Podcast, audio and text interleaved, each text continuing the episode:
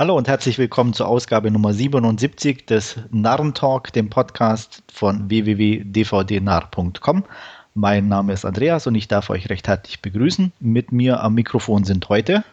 Ja, hi, hier ist der Wolfgang wieder. Jo, und Stefan ist auch mit dabei. Ja, René müssen wir leider noch verzichten. Der ist schwer im Stress. Wir hoffen, dass es irgendwann mal wieder weniger wird und er uns mal wieder Gesellschaft leisten kann. Nichtsdestotrotz haben wir natürlich unser altbewährtes Schema wieder. Fangen mit ein paar Trailern an. Ähm, an erster Stelle steht die ja, ähm, US-Premiere von Park Chan-wook auf dem Programm und ja, Stoker nennt sich der Film. Was meint ihr dazu? Ja, also äh, fange ich an.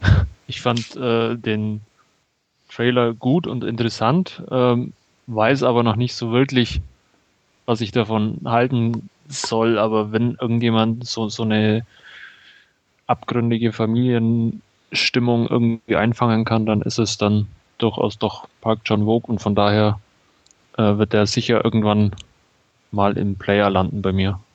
Ja, ich fand den Trailer sehr gut, muss ich sagen. Sehr stimmungsvoll, scheint gut gespielt zu sein vom, ja, vom Vibe her, der davon ausgeht.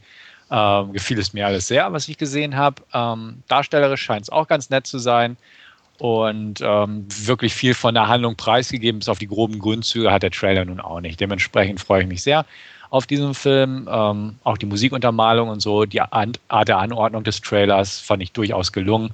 Ähm, der Regisseur konnte bei mir bislang kaum oder so gut wie gar nicht punkten. Dementsprechend, ähm, ja, gebe ich ihm mal eine Chance als Regisseur auch in einer US-Produktion.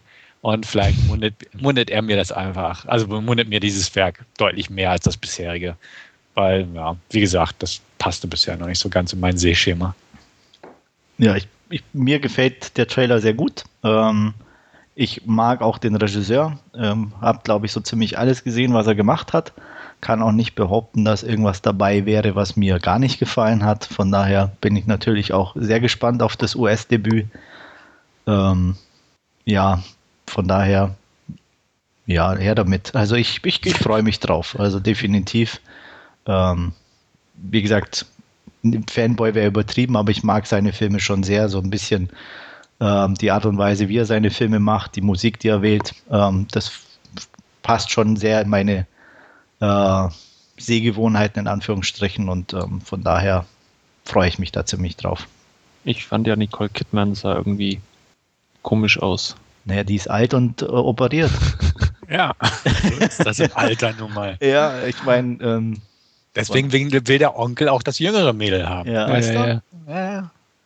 Also von daher passt sie doch perfekt in die Rolle. Versucht, genau. jung gebliebene Alte versucht, ihren Typi zu halten, der wird ja aber von der Jüngeren ausgespannt. ja. Also. Ja. Ja. Ich denke auch, das passt. Und aber hast du denn, kurz Stefan, was hast du denn mhm. schon von ihm gesehen? Ja, den Old Boy und ähm, mindestens einen dieser Sympathy 4 Filme da. Sympathy for Mr. Vengeance oder Lady Vengeance? Ich glaube, ja, Mister, definitiv Mister. Okay. Ich glaube, einer von euch hatte mir den mal geschickt oder irgendjemand hatte mir den mal auf jeden Fall gegeben. Aha. Ich weiß es gar nicht mehr, wer das ist. Aber wie gesagt, ach, ihr wisst ja, ich und Asien-Filme ja, ja. und dann auch so lahme, hätte ich fast gesagt. Also das muss Gutes Kino scheust du ja wie. Ja, ja, ja, ja, ja klar. Hm, ja. Ja, und ich hoffe einfach, dass keine überheblich witzigen Polizisten auftauchen. Die hat oder... er sowieso nicht in seinen. Ach so, okay. Ja. War mir auch nicht so in Erinnerung, weil ich mich kaum an diese Filme erinnere, aber. ne? Ja. ja. Es ist ja. bloß halt blöd, dass Oldboy schon international sehr angesehen das ist. Das stimmt. Ja, Film, ne? sehe ich ja auch an. Ne? Also es ist ja auch okay und ne, Tokyo Hotel hat auch international Ansehen genossen. Oh, ehrlich? Wo? Ja, ja, doch. doch ehrlich? Doch. Bei, ja. bei Kritikern wäre mir jetzt nicht. Nee, bei, bei Kritikern nicht. Okay. Ja, eben. Also von daher. Ja, okay. Ja. Titanic mochten auch Kritiker, was soll ich sagen. Ne? Ja, aber ist auch egal. Ja jeder, dass das Schiff sinkt. Das war ja langweilig. Äh. Ah, okay. Gut, wir, wir verfallen wieder in sinnlose Diskussionen. Ich merke ja, das schon. So sind ja. halt. Aber so, mhm. solange du nicht akzeptierst, dass Asien gutes, gutes Film, äh, gute Filme hervorbringt, müssen wir da immer mal wieder drüber reden. Gut, und das haben wir jetzt hiermit getan. Sehr schön. Geschickt den Bogen gespannt. ja. In diesem Sinne kann man auch noch kurz erwähnen, dass das Drehbuch übrigens von Wentworth Miller stammt, von Stoker. Das ist der Hauptdarsteller aus Prison Break, der Jüngere. Also mal gucken, was er mit seinem ersten Drehbuch so auf die Beine gebracht hat. Ja, wird bestimmt interessant. Ja, Aber, wie gesagt, also ich freue mich da drauf und ähm, kann mir schon vorstellen, dass der ganz gut wird. Ich auch. Also, wie gesagt, freue ich mich auch sehr drauf. Richtig schöner Trailer eigentlich. Ja. Gut, dann, wie gesagt, sind wir uns zumindest einig, dass wir den gucken wollen. Äh, mhm. Nicht so einig, da bin ich mir sicher, wer wir beim nächsten Trailer sein. Ähm, ich könnte mir vorstellen, zumindest einer von uns ist da nicht so begeistert. Ähm, und zwar spreche ich von Silverline Playbook. Und Stefan würde ich sagen, fang doch mal an. Ja, ich mag den. Ähm, ich habe mir gerade nochmal angeguckt, vor unserer Ausgabe jetzt. Ähm, ich mag den Trailer, auf jeden Fall. Ist auf jeden Fall ein Film, den ich mir angucken werde. Natürlich nicht im Kino oder so, aber ähm, solche Dramen mit so leicht neurotischen oder ja, psychisch angeschlagenen Persönlichkeiten ähm, schätze ich eigentlich sehr, wenn sie gut gemacht sind. Und hier gefallen mir auch die Darsteller, also ne, Bradley Cooper und Jennifer Lawrence und der ganze Vibe des Trailers gefiel mir auch hier. Also ist eine seichte Unterhaltung, denke ich mal, ähm, mit ein bisschen Tiefgründigkeit, aber auch nur wirklich ein bisschen, eine Prise höchstens. David O. Russell als Regisseur mochte ich bisher eigentlich auch recht gern. Also ähm, Was Three hat er Kings noch gemacht? Ach so, Three Kings, ja. Äh, Flirting with Disaster, The Fighter und so. Also ähm, fand ich ganz in Ordnung, auch nicht überragend, muss man auch ganz klar sagen, aber ähm, durchaus brauchbar. Und wie gesagt, ich erwarte hier definitiv irgendwie kein Meisterwerk oder irgendwie eine Offenbarung, aber so, so eine gute Dramödie irgendwo. Und ähm, wie gesagt, der Trailer, also die beiden Trailer, die es inzwischen gibt, haben mich durchaus angesprochen. Vielleicht auch, weil ich die Darsteller einfach mag und glaube, dass sie diese Rollen ganz gut verkörpern werden und können. Ja, also für mich definitiv wird angeschaut.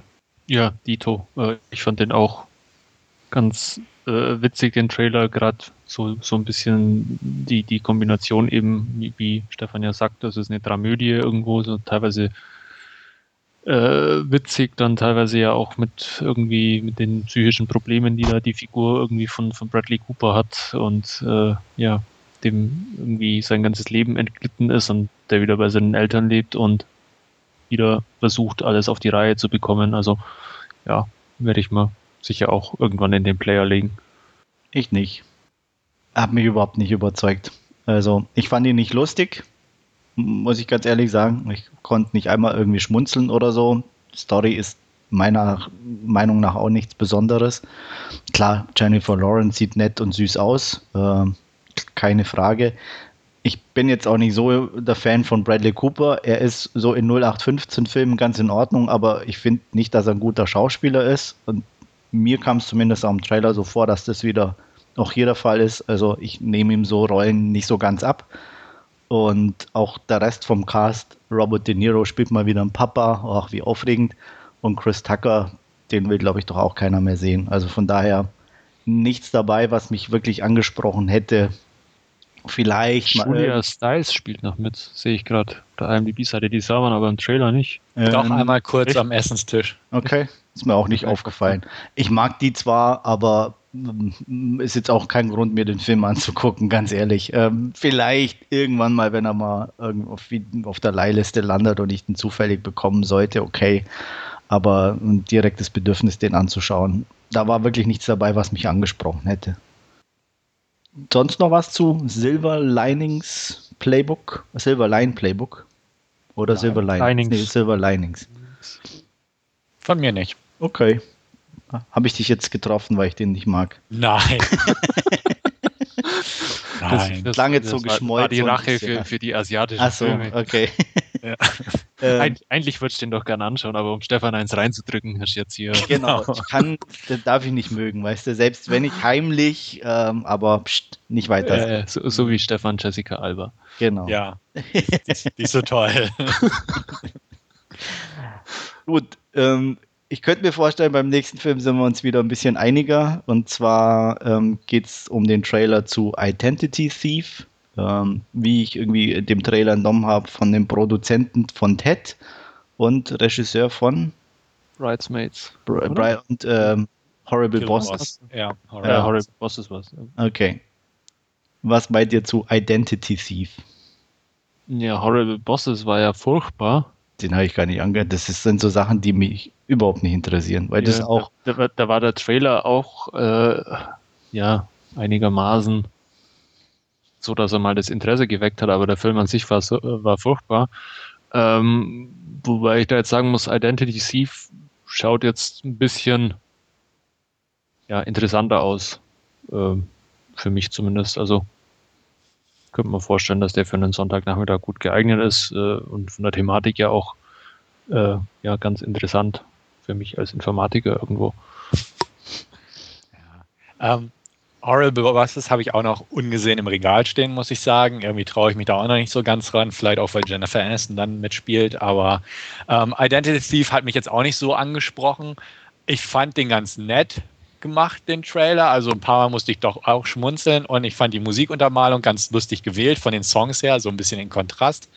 Ähm, der Halsschlag war immer ganz lustig von ihr, aber sonst ist es auch kein Film, der irgendwie auf meinem Radar bleiben wird. Also, wie gesagt, man hat beim Trailer geschmunzelt, aber auf Spielfilmlänge, denke ich mal, wird es bei mir auch nichts viel bringen, beziehungsweise viel reißen. Ähm, ja, ne?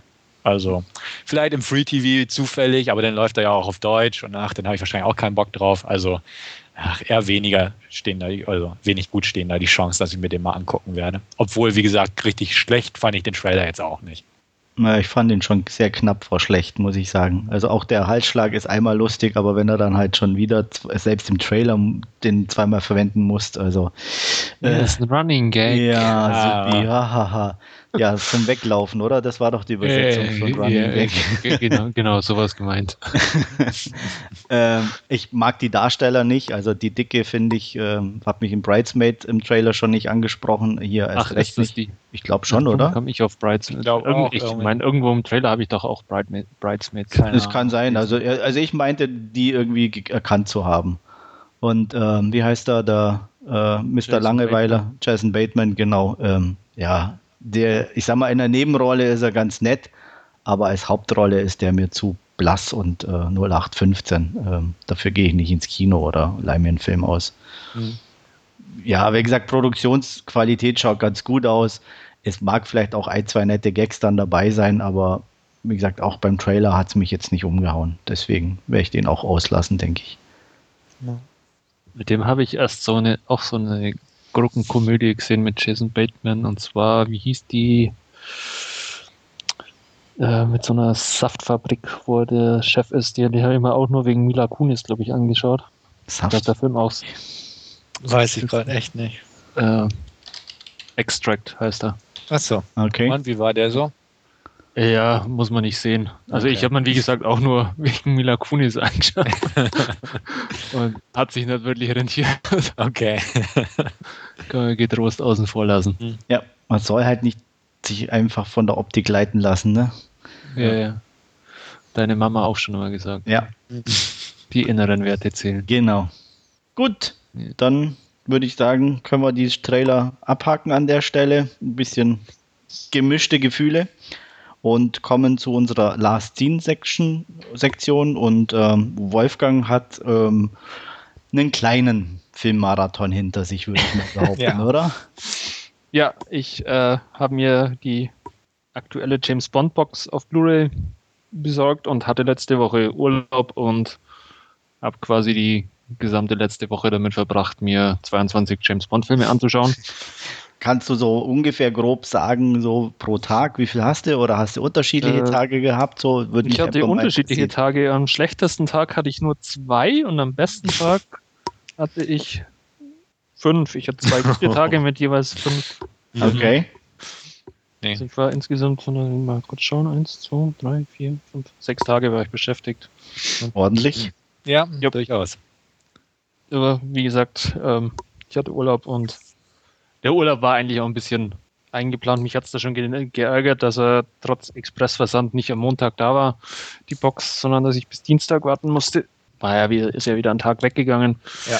quasi von meiner Schauzeit. Aber wie gesagt, ich habe mir alle 22 angeschaut und natürlich auch in der richtigen Reihenfolge und demnach auch mit äh, Dr. No angefangen. Der erste Auftritt auch von Sean Connery als äh, James Bond äh, mit einer ja, schönen Eröffnungssequenz in Jamaika, wo drei blinde Männer hier ein bisschen mit ihren Stöcken durch, durch die Stadt laufen und dann doch nicht so blind sind und ja einen ähm, britischen Agenten ausschalten äh, und ja, Sean Connery als James Bond wird dann eben nach Jamaika geschickt und äh, soll das Verschwinden quasi aufklären, äh, kommt dann Dr. No eben auf die ja, Schliche, der für Spectre arbeitet und äh, da das äh, ja in den 60er Jahren, der Film ist von 1962, das US-Raumfahrtprogramm quasi stören will. Ähm, was dabei noch passiert, ist, dass Ursula Andres mit Bikini mal aus dem Wasser steigen darf.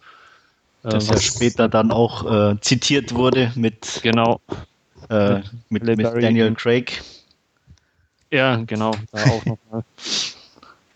Und ja, ähm, ist ein schöner erster Bond, wobei er nicht so ganz an die äh, nachfolgenden Filme ranreicht, meiner Meinung nach. Und ich würde ihn mal wertungstechnisch bei 7 von 10 einfach einordnen. Man sieht auch ein bisschen, ähm, er ist ein Kind seiner Zeit irgendwo auch noch. Wie gesagt, er ist von 62 und ähm, James Bond hat da auf Jamaika eben mit, mit ähm, Gott, mir fällt der Name jetzt nicht ein, wie hieß er? Quarrel, äh, einen ja, schwarzen Helfer, Bootsführer. Und äh, da sieht man dann doch, wie er ein bisschen von, von oben herab behandelt. Also das ist durchaus auffällig in dem ersten James Bond-Teil noch. Das ist mir eigentlich jedes Mal schon aufgefallen. Mhm. Das ein bisschen befremdlich wirkt mittlerweile. Bei mir ist es einfach zu lange her, dass ich den gesehen habe. Ich kann mich gar nicht mehr erinnern, wirklich. Ja. Ich eigentlich auch nicht. Also ähm, Details von der Handlung auch. Wie gesagt, ich kann mich an die, die Szene mit Ursula Andres erinnern, aber ähm, so handlungstechnisch. Äh, ich glaube, ich kann mich an den Typen mit der Hand irgendwie, oder, oder war das der? Typen mit der Hand? Oder war das? Nee. Nee, der, der war nicht der mit der Pl Plastikhand, oder? Ja, doch, der äh, Dr. No? Ja, ja. Okay. Weil der als, als Bösewicht auch ein bisschen blass ist, meiner Meinung nach. Ja. So, da, wie gesagt, man merkt ihm einfach schon an, dass es einfach der erste Teil war mit ein paar einprägsamen Szenen, die dann ja auch mit gerade Ursula Andres in, in, in, die Kinogeschichte irgendwo eingingen, aber ja, ansonsten eher im, im Verhältnis der Reihe jetzt nicht herausragend. Mhm. Äh, der zweite Teil, From Russia with Love, oder der zweite James Bond-Film, äh, ist einer, der mir immer sehr viel Spaß gemacht hat. Er war jetzt, ist auch noch nicht so, so abgehoben, wie es dann mit, mit dem ja, dritten, mit Goldfinger dann quasi losgeht, sondern es ist noch eher so eine klassische Agentenstory, wo James Bond nach, nach Istanbul äh, kommt, weil scheinbar eine ja, im russischen Konsulat angestellte äh, Sekretärin oder in der Chiffrierabteilung arbeitende junge Dame sich in das Bild von James Bond verliebt hat und ähm, eben überlaufen möchte und ja, um das Ganze zu versüßen, eben eine Dechiffriermaschine mitbringen möchte und ja, da begibt sich eben oder James Bond nach, nach Istanbul und ja, ähm, ist dann auch wieder Spectre als, als Verbrecherorganisation im Hintergrund, die ein bisschen die Fäden zieht. Ähm, wie gesagt, mochte ich immer sehr gerne, würde den auch mit äh, 8 von 10 bewerten. Ist wie gesagt auch noch nicht so abgehoben, sondern ist eher so eine klassische Agentengeschichte, wo es dann auch von, von Istanbul mit, mit dem Orient Express äh, ja, Richtung Europa nach oben geht. Also durchaus ganz interessant und sehenswert. Mir gefällt der. Kann ich mich auch nicht mehr dran erinnern. Auch nicht. Bis, also so vage, wie gesagt, das mit der, ja. mit der Russin oder so, glaube ich, irgendwie klingelt schon was. Ich meine, ich, ich verwechsel die auch immer. War das ja, der? man kommt dann gelegentlich durcheinander. Das ja. Der mit, mit äh, Lotte Lenya als, als mit der Fuß, Klepp, mit, mit dem Messer aus Ja, genau, okay, dann weiß ich wieder ein bisschen, ja, genau. Die, die fiel mir gerade noch ein, dass das der sein könnte, wo die da ja, mit dem Fußmesser so auf ihn los ist. So ein, so ein Klassiker, der gerne ja. mal zitiert wird irgendwo auch. Und dann auch so einen äh, riesigen, weißhaarigen Kerl, der dann als, als Spectre-Geheimagent da durch den Zug schleicht und die Gänge quasi ausfüllt. So. An den kann ich mich nicht mehr erinnern, zum Beispiel. Also wie gesagt, die, die, das mit dem Messer, das weiß ich ja. noch. Gut, dann ähm, Nummer drei, Goldfinger. ganz eindrucksvolle Szene, die ja auch später nochmal zitiert wird. Äh, Shirley Eaton komplett in Gold überzogen, äh, wie sie auf ihrem Bett liegt. Äh, Gerd Fröbe als, als Goldfinger, einer der äh, coolsten Bösewichte meiner Meinung nach in, in der Reihe mit Honor Blackman als, als Pussy Galore, einem der coolsten Namen der Bond Girls irgendwie. Ja, und im Allgemeinen auch irgendwo einer der besten Bond-Filme wahrscheinlich überhaupt. Goldfinger von mir 9 von 10. Ähm, es geht darum, ja, äh, wie Goldfinger eben die Goldreserven der USA ja unbrauchbar machen möchte und damit seinen eigenen Goldvorrat im Wert zu steigern. Ich, da ist immer halt das, wo, wo ich mich immer erinnere, ist ähm, der Oddjob mit seinem genau, mit dem, mit dem Hut, mit etwas verstärkter Krempe. Ja. Ja, also als Kind habe ich die ganzen Bond-Filme irgendwann mal geguckt gehabt, weil sie da im Fernsehen immer liefen auf ARD oder ZDF. Ja, ähm, ja oft. An den erinnere ich mich auch, wegen halt äh, dieser Goldvorratsgeschichte, weil ich da auch als Kind damals noch etwas zeitnah da mal besucht habe, die Einrichtung. Und an Odd Job erinnert man sich auch. Und ja. die goldene Szene natürlich sozusagen mit dem Mädel. Ähm, ja, Gerd Fröbe damals fand ich cool. Wie gesagt, ist aber auch schon ewig her, dass ich den gesehen habe. Genauso wie eigentlich ne, 90 Prozent der Bond-Filme sozusagen. Ja. Ähm, dementsprechend, ja, ich mochte den damals, wie das jetzt heute aus ein bisschen anderen, anderen Blickwinkel. Ist so alt für dich, ist, Ja, irgendwo vermutlich schon. Wahrscheinlich, weil ich ihn damals mochte, würde er so ein bisschen Nostalgiefaktor mitbringen. Aber wie gesagt, ähm, bewerten könnte ich es jetzt so aus Erinnerung gar nicht mehr raus. Der Aston Martin ist auch zum ersten Mal dabei. In Goldfinger mit dem Schleudersitz dann. Mhm. Gut. Nummer 4, Thunderball. Äh, muss ich selbst kurz schauen. Ich weiß es gar nicht mehr. Das ist immer, äh, Thunderball ist, ist einer, ähm, der hat zwar mit, na, wie heißt das Remake? Never, sag niemals never, nie. Never say never.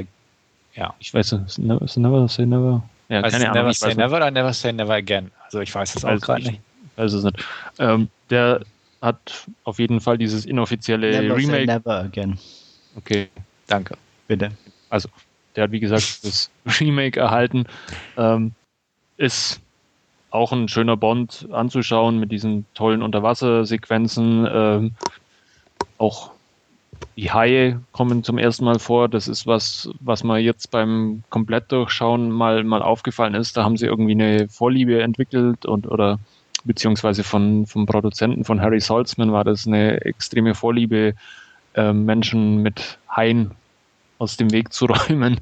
Das kommt nicht durchaus in sehr vielen Bond-Filmen vor, ähm, dass irgendwie ja quasi Haie in irgendeinem Becken gehalten werden, um dann Leute aus dem Weg zu räumen. Mhm. Ähm, ja, ist auch ein schöner, solider Bond anzuschauen. Den jetzt mal mit 7 bis 8 von 10 bewerten. Den kann ich mich gar nicht. Ich glaube, die Unterwasser halt mit den Tauchern, oder war das? Genau, ja. Schon, aber. Diese, ähm, von dieser NATO-Basis entführen sie da diese, dieses Flugzeug mit den zwei Atomraketen, die sie dann unter Wasser das Flugzeug landen und dann äh, quasi London beziehungsweise England damit erpressen. Mhm. Hm. Ja. okay. Ist weg. ist, ist weg. Gelöscht. Ja. Dann ähm, der nächste ist You Only Live Twice, wo es dann auch zum ersten Mal äh, in den asiatischen Raum geht, ein bisschen mit, mit der Handlung.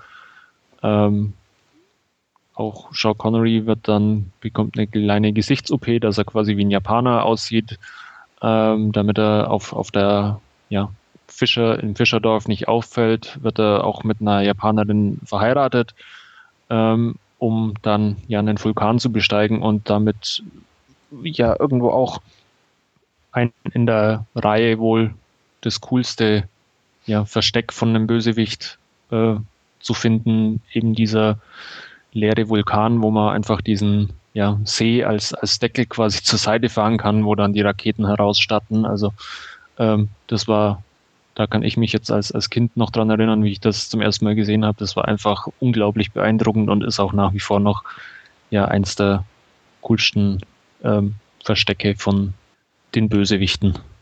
Was auch dabei war, war dieses kleine Flugzeug Little Nelly, wo, wo dann eher gegen diese vier Helikopter dann irgendwann auch mal diese tolle Luftsequenz kommt. Ansonsten, ja, wie gesagt, das erste Mal in Asien. Ähm, müssen natürlich auch Ninjas vorkommen und ansonsten ja, Business ja. as usual. ja, 8 von 10, auch für den. Erinnere ich mich nicht mehr. Nee, ich auch nicht. Ich, doch an, an Ding erinnere ich mich noch natürlich äh, an Blofeld. Ja. Das Remake von äh, als Austin Powers Bösewicht. Ähm, deswegen mit der Katze. Ja, wobei Blofeld ja in den ersten paar, also der kommt ja öfters Öfter vor. vor ja. ja. Aber da, wie gesagt, aber wie gesagt, an den erinnere ich mich zumindest. Das war, glaube ich, auch einer der ersten, wo man dann wirklich sah.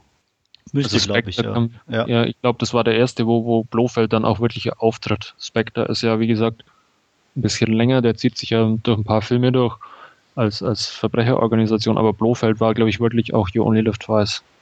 Der erste, wo, wo Blofeld als, als Bösewicht auftrat der sechste Teil und da kommt es zu einer kleinen Zäsur. Es spielt nicht mehr Sean Connery James Bond, sondern ja, der Australier George Lazenby mit seinen tollen Rüschenhänden, die er da zur Schau tragen darf und seinem Kilt, äh, mit dem er ja äh, auf dieser Bergstation quasi Blofeld ausspioniert. Auch einzigartig in der Reihe James Bond verliebt sich und heiratet, ähm, und zwar Diana Rick damals. Ähm, ja, ist vom Bond-Darsteller her meiner Meinung nach der schwächste Bond-Darsteller. Leider ist es aber so, dass der Film ähm, extrem cool ist von, von der Story. Ähm, von daher immer ein bisschen zwiegespalten dem Ganzen gegenüberstehe. Wie gesagt, äh, dieses ja, dieses äh, Gipfelhaus, wo, wo sie da haben, diese, diese Bergstation ist, ist ziemlich cool. Es gibt ein paar äh, tolle Skistunts, ein paar tolle Verfolgungsjagden äh, durch den Schnee. Ja, äh, Diana Rick als, als Bond-Girl beziehungsweise als, als Mrs. Bond dann ist auch sehr sehenswert. Von daher auch mal 8 bis 9 von meiner, von meiner Warte aus. Ich kann, den kann ich mich gar nicht. Den glaube ich, habe ich am wenigsten gesehen von allen. Ich glaube, das geht den meisten so, dass der. Ähm, der lief, glaube ich, auch am wenigsten irgendwie im Free TV. Ja, weil er einfach als äh, George Lazenby, als, als Bond-Darsteller wirklich extrem ähm, ja, blass ist im, im, Vergleich zu den anderen. War das nicht der, aber wo ah, wie, ähm, Blofeld irgendwie nicht mehr von Ding gespielt wurde, sondern von Telly Savalas? Oder war da da nur so ein Double? Ich nee, nee, das ist Telly Savalas in dem Teil. Ne? Ja. Aber das war, glaube ich, auch nur der einige, eine. Also ich glaube, Blofeld ist ja jedem Teil, glaube ich, von einem anderen. Anderen, ja. Verkörpert worden, aber in dem war es Telly Savalas in ja. äh, Her Majesty's Secret Service. Was sonst noch irgendwas? Ja, Desmond Llewellyn ist ja schon ein paar Teile dabei mittlerweile als Q. Der waren die in den ersten beiden nicht dabei. Sonst noch irgendwas? Nee, machen wir weiter. Diamonds Are Forever. Sean Connery kehrt zurück als James Bond in ja, seinem äh, letzten Abenteuer als James Bond. Es geht um ja, Diamantenschmuggel. Äh, das Ganze spielt ja unter anderem in Südafrika und Las Vegas, äh, auch wieder Blofeld als, als Bösewicht. Ähm, ja, ähm, die markantesten Figuren wahrscheinlich in, in, in dem Teil Mr. Kind, äh, Mr. Kid und Mr. Wind als äh, schwules Pärchen und Diamantenschmuggler. Und ja, ansonsten Lana Wood hat einen kleinen Auftritt als, als Plenty O'Toole, als Bond Girl. Ähm, Kennt Lana Wood, sollte man die kennen? Die war damals ja auch großer US-Star. Ah, okay. Also 1971. Lang, lang ist her, weit vor unserer Zeit. Ähm, inhaltlich jetzt aber, oder als Bond-Film jetzt nicht so überragend. Ähm, das Einzige, was ich mich da erinnern kann, ist der Titelsong. Ja, den hat man ja. so ein bisschen noch. Ne, ja. Irgendwie im Ohr. ja, äh, wertungstechnisch von meiner Seite einfach mal 7 von 10. Mhm. Dann äh, der nächste, auch mit einem sehr markanten Titellied und der erste Auftritt von Roger Moore als James Bond, Live and Let Die.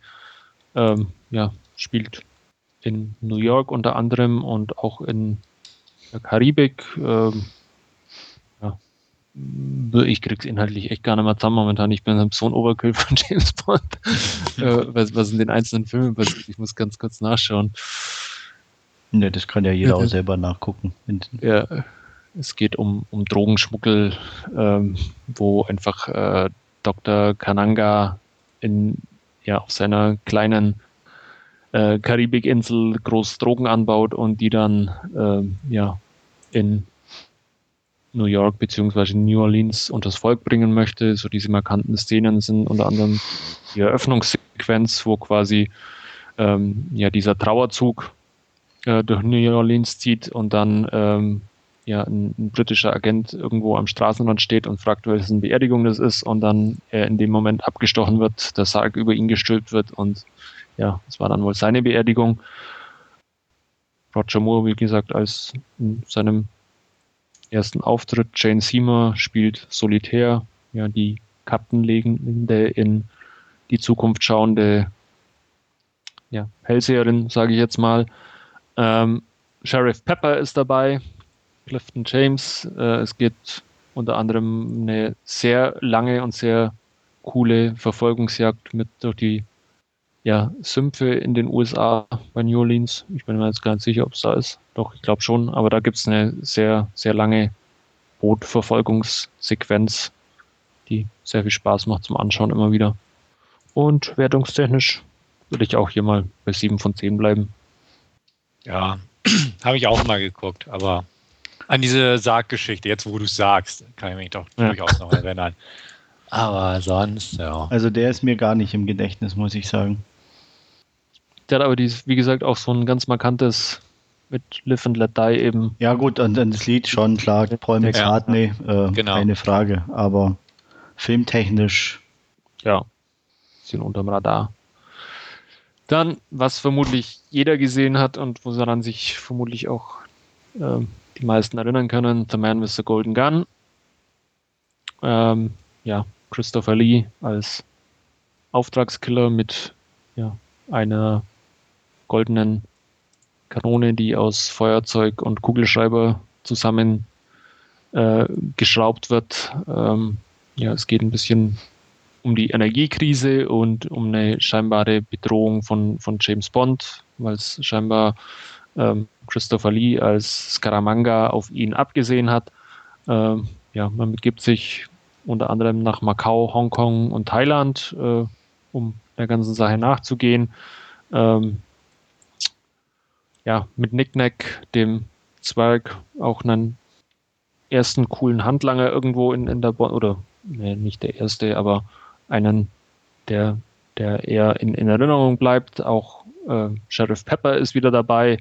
Ähm, hat das ein bisschen so über die Teile ja quasi gestreckt, so diese Figuren mit, wo es auch dann in, in Thailand, äh, in Bangkok eine coole Bootsverfolgungsjagd wieder gibt, die dann auch in, in ja, etwas später in, in einer Autoverfolgungsjagd gipfelt mit, mit diesem coolen Stunt, wo man äh, über die Brücke springt und Scaramanga letztendlich mit seinem fliegenden Auto entkommen kann.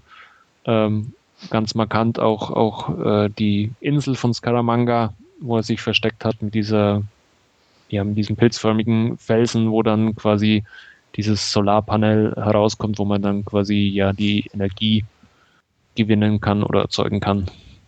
Ja, ähm, da würde ich dann mal die 8 von 10 zücken den kann ich mich auch noch ein bisschen besser erinnern, vor allem auch, ähm, weil das der erste Film war, den ich im Kino gesehen habe. Uh. Ja. Ähm, ich weiß zwar nicht mehr genau, wann das war. Also ich glaube nicht, dass es in dem Jahr war, wo er rauskam oder gemacht wurde. Ja, 1974. Ja, da war ich fünf. Aber ich weiß, dass der irgendwann mal bei uns im, auf dem Dorf, im Dorfkino lief und mich mein Onkel da mitgenommen hat. Mhm. Also ich glaube, dass es wahrscheinlich irgendwie so mit sieben oder acht dann war, irgendwie so. Ja, das, früher war das ja öfters so, ich kann mich da auch erinnern, dass da öfters mal so Reruns im Kino ja. gab. Und da, da hat er mich dann in meinen ersten Film mitgenommen und das war James Bond, The Man with the Golden Gun. Ah ja. Der zumindest irgendwie im Gedächtnis geblieben ist. Also Ja. es kann sein, dass ich davor schon irgendwie so einen Kinderfilm gesehen habe, das weiß ich nicht mehr. Aber Der ein oder andere kann sich vielleicht noch an die beiden Schulmädchen erinnern, ähm, die da ja irgendwann kämpfen dürfen und da kleiner Fun Fact, der eine von den beiden spielt später bei Kung Fu Hustle ähm, die Vermieterin, ach, Aber- die alte. die alte genau. Okay. Gott, war Kung Fu Hustle schlecht, ey. Fällt mir dabei wieder ein. Boah, der war richtig übel. Ah, als, als dummer Actionfilm funktioniert das schon. Oh, nee. Nee. Aber das nur so nebenbei mal wieder. Ja, ja. Aber ich kann es verstehen, dass man den schlecht findet, sagen wir so. Danke. Bitte. Dann äh. The Man with the Golden Gun. Dann The Spy Who Loved Me, der ja dann auch mit Austin Powers mit The Spy Who Shagged Me eine schöne Titelhommage bekommen hat. Ähm, ja, mit Barbara Bach als Bond-Girl, den ersten Auftritt von, von Jaws oder Beißer ähm, und ja, Stromberg mit seinem extrem coolen Unterwasserlaboratorium und dem Tanker, das die U-Boote schluckt. Ähm, ja, James Bond, Roger Moore muss mit ähm, Major Amazova vom russischen Geheimdienst zusammenarbeiten und ja, zusammen macht man sich auf die Suche nach äh, einem britischen und einem russischen Atom-U-Boot, die verschwunden sind und man bündelt da eben ja, die Ressourcen quasi und versucht da gegenseitig sich zu übertrumpfen. Ähm, James Bond Film, der mir immer sehr viel Spaß gemacht hat, fand ich äh, sehr toll immer. Deswegen auch 9 von 10 von meiner Seite. Ja, an Beiser kann man sich halt erinnern. Der ist Ja. schon. Ja. Aber sonst irgendwie spezielle Szenen, glaube ich, aus dem könnte ich jetzt nicht sagen. Ja, da wo sich mal dieser Tanker, der Bug öffnet, wo dann die U-Boote drin verschwinden. Glaub, Ja, gut, da klingelt es ein bisschen. dieses, dieses spinnenförmige Unterwasserlaboratorium, das dann im Wasser versenkt wird. Vielleicht auch dann im Rumpf von, von diesem Tanker, äh, wo dann diese drei U-Boote irgendwann nebeneinander vor Anker liegen und gekämpft wird. Ja, irgendwie ein bisschen. Ich glaube, gesehen dürfen es die meisten haben. Ähm, ja, äh, der Lotus natürlich, der mit Tauchfunktion. Ah, gut, an den kann ich mich natürlich erinnern. Und ähm, am Anfang dieser, dieser äh, diese Skiverfolgungsjagd, die, glaube ich, von Willy Bogner auch inszeniert wurde und, und dann in diesem In der Bobbahn? Sprunggipfel. Nee, das ist ein anderer. Okay. Äh, die dann in diesem Sprunggipfel, wo er dann äh, mit, mit dem Union Check Fallschirm quasi vom Berg springt. Hm. Auch nicht. Okay. Nee, ähm, doch schon zu lang her. Ja, und am Ende von The Spy Who Loved Me war For Your Eyes Only angekündigt. Ähm, es kommt aber anders, weil Star Wars in die Kinos kommt und man muss ja irgendwie diesem ganzen Weltraumverlefanz Rechnung tragen. Und deswegen äh, ist der nächste James Bond dann nicht For Your Eyes Only, sondern Moonraker. Ähm, ja, wo es darum geht, dass ja ein, ein Großindustrie, Indis, Industrio, oh Gott, ein Geschäftsmann äh, versucht ja seine äh, Übermenschen zu schaffen und da, dafür die ganze Welt quasi ähm, ausrotten möchte und ein paar ausgewählte menschliche Exemplare so lang ähm, ja, auf seine Raumstation verfrachten äh, möchte, um dann, nachdem ja die Menschheit dahingerafft wurde, äh, mit, mit seiner hochgezüchteten Rasse wieder auf die Erde zurückzukehren. Das versucht man natürlich äh, zu verhindern. Ähm, ja, da kommen die Space Shuttles von der NASA zum Einsatz, äh, wo dann auch etliche in den Weltraum aufsteigen und dann unter anderem auch am Schluss schön mit Lasern gegeneinander gekämpft wird. Ähm, ja, wie gesagt, war die Antwort auf Star Wars von den Bond-Produzenten. Ähm, ist ganz spaßig anzuschauen. Spielt unter anderem auch wieder in Rio, wo dann äh, über ja äh, mit mit der Seilbahn, äh, wo es zu diesem Kampf kommt, über den Dächern von Rio. Ja, was haben wir da noch bei Moonraker? Also irgendwie an den kann ich mich schon noch so grob ein bisschen was erinnern. Wie gesagt, Beißer, dass er dabei war, ähm, auch eben mit dieser Weltraumstation. Ähm, Habe ich auch immer noch irgendwie so als den einen den übertriebensten irgendwie in Erinnerung. Ja, ist er auch. Wobei er aber durchaus auch Spaß macht zum Anschauen. Ja, unterhaltsam, aber halt ja. eben schon einer der, der irgendwie so am, am meisten aus sich rausgeht, sagen wir mal so. Ja. ja. Das ist so ja, das, das Bild, was ich so noch im Kopf habe von dem. Ja, ich auch, aber auch irgendwie, dass ich den nicht wirklich mochte. Also, weiß ich nicht. Irgendwie ja.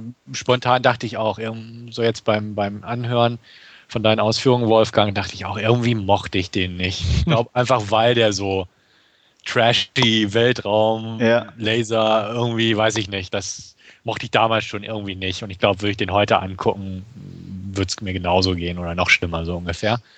Ähm, ja, also wie gesagt, den habe ich irgendwie nicht gut in Erinnerung. Drücken wir es mal so aus. Ja. Kann ich verstehen. Ähm, dann, der nächste ist aber dann in der Tat For Your Eyes Only, ähm, der schon angekündigt war.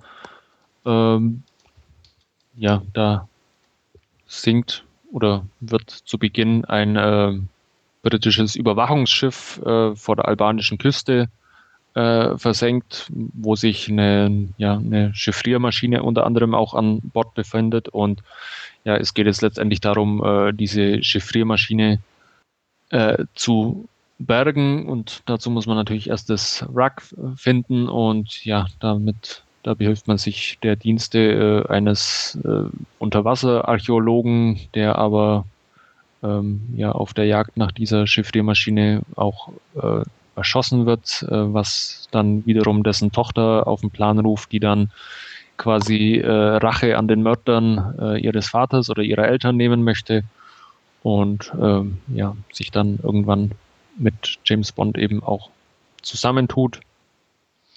Ähm, da gibt es dann diese coole Verfolgungssequenz über die Olivenhaine und äh, Serpentinen mit äh, ja, der Ente gegen die Renaults, ähm, die der ein oder andere vielleicht noch im Hinterkopf hat, ähm, ja, spielt im Mittelmeer, wie gesagt, unter anderem äh, auch äh, in, in Griechenland, wo dann ähm, das Finale gipfelt in diesem Kloster, das auf, auf diesem Felsen oben thront, wo man nur mit äh, Seilwinde quasi raufkommt.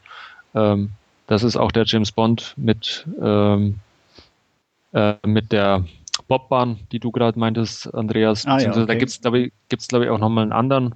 Der war aber schon früher, das war einer von den Sean Connery Bonds, glaube ich. Weiß nicht, da deshalb, weil du sagtest Bogenland, das kann ich mich halt noch erinnern, genau. dass da Und, Aber da gibt es äh, in For Your Eyes Only gibt's eine ganz äh, äh, lange Skiverfolgungsjagd, wo er dann unter anderem auch, auch eine äh, Skisprungschanze äh, runterfährt und dann unter anderem das Ganze in, äh, ja, in, in dieser Bobbahn unter anderem auch, auch gipfelt. Ich weiß, dass ähm, der ist von, von Anfang 80 irgendwann, oder? 81, ja. Ich weiß nicht, wann ich den gesehen habe, aber es muss so Pubertät irgendwann gewesen sein. Und ich weiß nur noch, dass ich den sehr mochte, weil Carol Bouquet mitspielt und die fand ich damals ganz, ganz toll. fand ich sehr gut aussehend. Ja, die sieht auch immer noch, also ich weiß nicht, wie sie jetzt aussieht, aber, aber im, im Film, sieht, Film sie, ja. sieht immer noch gut aus. Ähm, das ist das Einzige, äh, was ich mich daran erinnern ja, kann.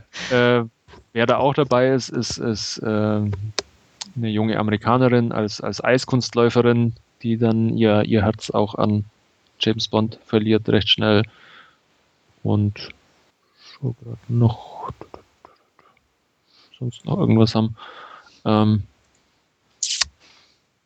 ist einer von meinen Lieblingsbonds, muss ich sagen. Ich schaue mir den immer wieder gern an, weil er einfach ein paar coole äh, Szenen hat. Kurzweilig sind sie ja alle, aber ähm, der hat einfach für mich einen, einen hohen Wiedersehensfaktor und ich würde dem deswegen auch 9 von 10 Punkten geben. Ist ja. auch einer, an den ich mich nicht so ganz wirklich erinnere. Ja, handlungstechnisch also. auch nicht. Wie gesagt, das Einzige war, dass ich mich erinnere, ist Carol Bouquet.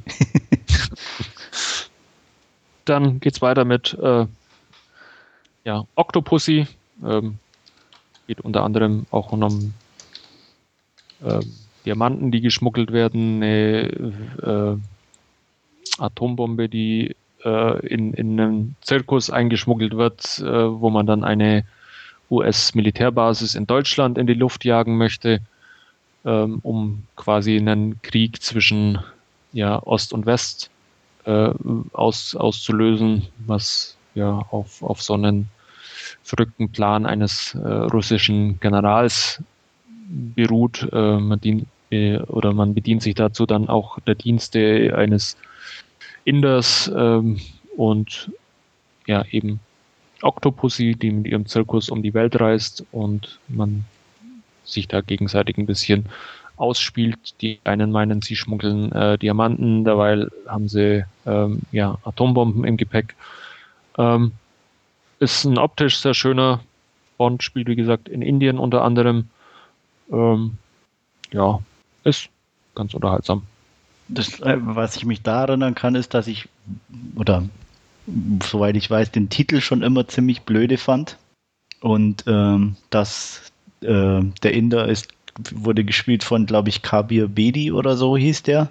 Und den fand ich gut, weil ich als Kind den immer in Sandokan gesehen hatte. okay. Das ist aber der Handlanger. Ja, aber mehr weiß ich auch nicht mehr. Ja, ich auch nicht.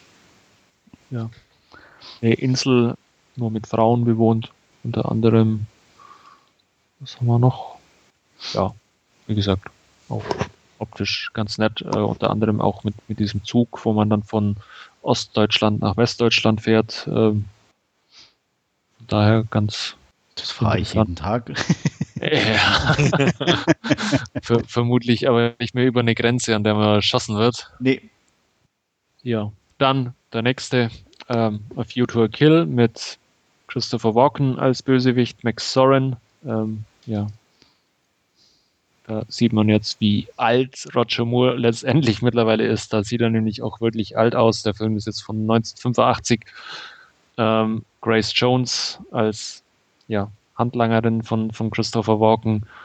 Ähm, ja, der einfach ähm, das Silicon Valley damals ja irgendwo oder immer noch irgendwo das Zentrum äh, der, der IT-Industrie ist und der das einfach ähm, ja, versenken wollte, indem er ein, ein Erdbeben auslöst, äh, weil ja sich da irgendwie diese tektonischen Platten treffen in, in, in der Gegend und das ja eh immer so Erdbeben gefährdet ist und der, dadurch wollte er eben ja mit reichlich Dynamit äh, und äh, so einer ja, Ölpipeline, die er da strategisch gelegt hat, quasi Silicon Valley versenken. Ähm, wie gesagt, Roger Moore sieht unglaublich alt aus in dem Film. Als Locations gibt es unter anderem San Francisco zu sehen und einen äh, sehr imposanten, ja, äh, sehr imposantes Gestüt in, in, in Frankreich und Paris am Anfang, äh, wo es dann unter anderem auch eine kleine Verfolgungssequenz über den Eiffelturm gibt. Ähm, ja, ganz solider Bond, wie gesagt, auch der letzte mit Roger Moore. Und War er dann, glaube ich, schon fast 60, ne? Wenn mich äh, nicht alles täuscht irgendwie. Ja, dann kann sein. Also wie gesagt, man mag es ihm auch, auch, oder man sieht es ihm auch deutlich an. Ähm, Grace Jones hat vielleicht noch der ein oder andere im, im Hinterkopf mit ihren äh, komischen Kostümen, die sie da trägt. Ja, und die Szene am Eiffelturm, die habe ich noch in Erinnerung. Ja. Ja. Da, ja. Dank MTV hat man die immer parat, weil damals das Video lief ja rauf und runter. Ja, so ungefähr von Duran Duran. Duran Duran, ja. Und da hatten sie ja die, die Leute da reingeschnitten in die Szenen mhm. und so. Und dementsprechend kann ich das eigentlich mit am besten, so ungefähr. Ähm, Dolph Lundgren spielt übrigens auch in einer kleinen ja. Rolle mit. Genau. Auch ein lustiges Anekdötchen. Ähm, ich mag den eigentlich ganz gern, obwohl viel außer Mitte habe ich nicht bei dem Film Erinnerung. Wie gesagt, die Szene mit dem Eiffelturm erinnere ich mich und äh, so viel vom Ende, sag ich mal so, wo er da seine Handlanger in der Höhle irgendwie durch Wasser genau. überflutet und dann natürlich die Szene auf der Golden Gate Bridge, also das, das Finale sozusagen. Ähm, wie gesagt, viel da in der Mitte habe ich gerade nicht mehr präsent, äh, außer dass Walken halt einfach nur Walken ist, sprich cool. Und äh, ja, ich habe auch in Erinnerung, dass Roger Moore schon ziemlich alt aussah. Ähm, dazu habe ich auch noch gar nicht erwähnt, ich mag Roger Moore eigentlich nicht so als Bond. Das kam noch oben drauf irgendwie. Okay. Ich weiß ich nicht. Irgendwie mit ihm bin ich am wenigsten warm geworden. Äh, von Lanson Beamer abgesehen. Also, aber deswegen, und da in dem Film, ne, äh, wie gesagt, Roger Moore per se nicht so zu mögen, zudem ist er ein bisschen ja. alt und so. Also das, das habe ich so ein bisschen auf der negativen Seite noch. Aber ich weiß halt, das Finale finde ich, glaube ich, bis heute ziemlich cool. Jedenfalls habe ich das sehr cool in Erinnerung, das auf der Golden Gate Bridge genau, und so. mit dem äh, Zeppelin, wo man dann irgendwann genau. an diesem Pfeiler der Golden Gate Bridge ja, festmacht und dann quasi ja. sich noch über die Stahlseile prügelt. Genau, also das, das war schon cool und ist es bestimmt auch heute noch cool ja. anzusehen irgendwo. Ähm, ja, dementsprechend einen, den ich mehr präsent habe im Hinterkopf und auch durchaus positiv. Da muss man vielleicht auch mal sagen, dass, dass die Effekte schon immer äh, bei den Bond-Filmen sau stark waren. Also äh, klar, bei den Älteren ein bisschen mit, mit äh, der, der Hintergrundprojektion, wo man dann sieht beim Autofahren oder so, aber so alles in allem, also selbst jetzt beim Anschauen, ähm, die Special Effects oder, oder gerade auch, auch äh, die Modelle, die verwendet werden, man kann es immer noch astrein anschauen, ohne dass es irgendwie großartig auffällt, dass es jetzt äh, irgendwie ja äh, billig gemacht wäre oder so. Also die funktionieren nach wie vor auch, auch nach, nach 50 Jahren immer noch. Gut, dann Bond-Darsteller Nummer 4, Timothy Dalton in The Living Daylights. Ähm, ja, der eiserne Vorhang steht nach wie vor 1987. Es geht. Äh, es beginnt alles in, äh, ich weiß es nochmal, irgendwo kurz hinter Wien über die Grenze. Hilft mir einer auf die Sprünge. Auf alle Fälle ähm, soll man auch einen ja, russischen General über die, äh, über die Grenze schleu schleusen und ähm, dabei läuft auch so einiges schief. Man schafft es aber letztendlich, ähm, bringt ihn nach England äh, in, in ja, ein sicheres Landhaus, äh, das sich allerdings dann als relativ unsicher herausstellt, weil es dann letztendlich äh, in einem Kugelschauer überzogen wird und ja der General wieder, der übergelaufene General wieder entführt wird. Ähm, ja, wie gesagt, erster Auftritt von Timothy Dalton als äh, James Bond, prägnant vielleicht die Stradivari, die ein bisschen so durch den Film geschleift wird, unter anderem auch bei einer Skiverfolgungsjagd mal wieder. Ähm, auch so ein, so ein immer wieder vorkommendes Element, die Skiverfolgungsjagden bei James Bond. Ansonsten ähm, gipfelt das Ganze dann in Afghanistan auf, auf einem russischen Militärstützpunkt und irgendwann auch bei den äh, Mujahedin, die dann ja James Bond zur Hilfe kommen. Ähm, ja, ist ganz netter Bond, wie ich finde. Äh, viele, viele Leute mögen ja auch Timothy Dalton als, als Bond nicht. Ich fand, fand ihn okay, weil er im Vergleich zu den Vorgängern ähm, von, von der Gangart auch ein bisschen härter wird alles. Äh, es ist nicht mehr so dieses, dieses Augenzwinkern und, und äh, witzige, wie es, wie es die Roger Moore Bonds haben, sondern es ist alles ein bisschen äh, tougher, das Ganze. Das Toughere mochte ich schon, aber ich bin ja. auch, gehöre auch zu denen, die ihn nicht mochten. Also da ist mir auch Roger Moore irgendwie noch lieber wie er.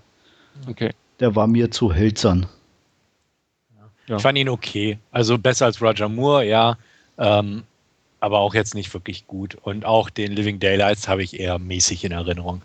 Also, pff, ja. Ich erinnere mich kaum noch. Ja, jetzt wo du Afghanistan gesagt hast, ist mir auch wieder eingefallen, wo das Finale da stattfindet. Da habe ich noch diese äh, Szene in Erinnerung, wo sie da irgendwie auf so einer Cello-Hülle oder so einen Berg runterrutschen. Genau, so? wo sie das Cello unterm Arm und in, in dem Koffer quasi ähm, als Schlitten ja. den, den Häschern entkommen. Ja, genau. aber sonst auch nicht viel. Also habe ich höchstmäßig irgendwie in Erinnerung, die Geschichte.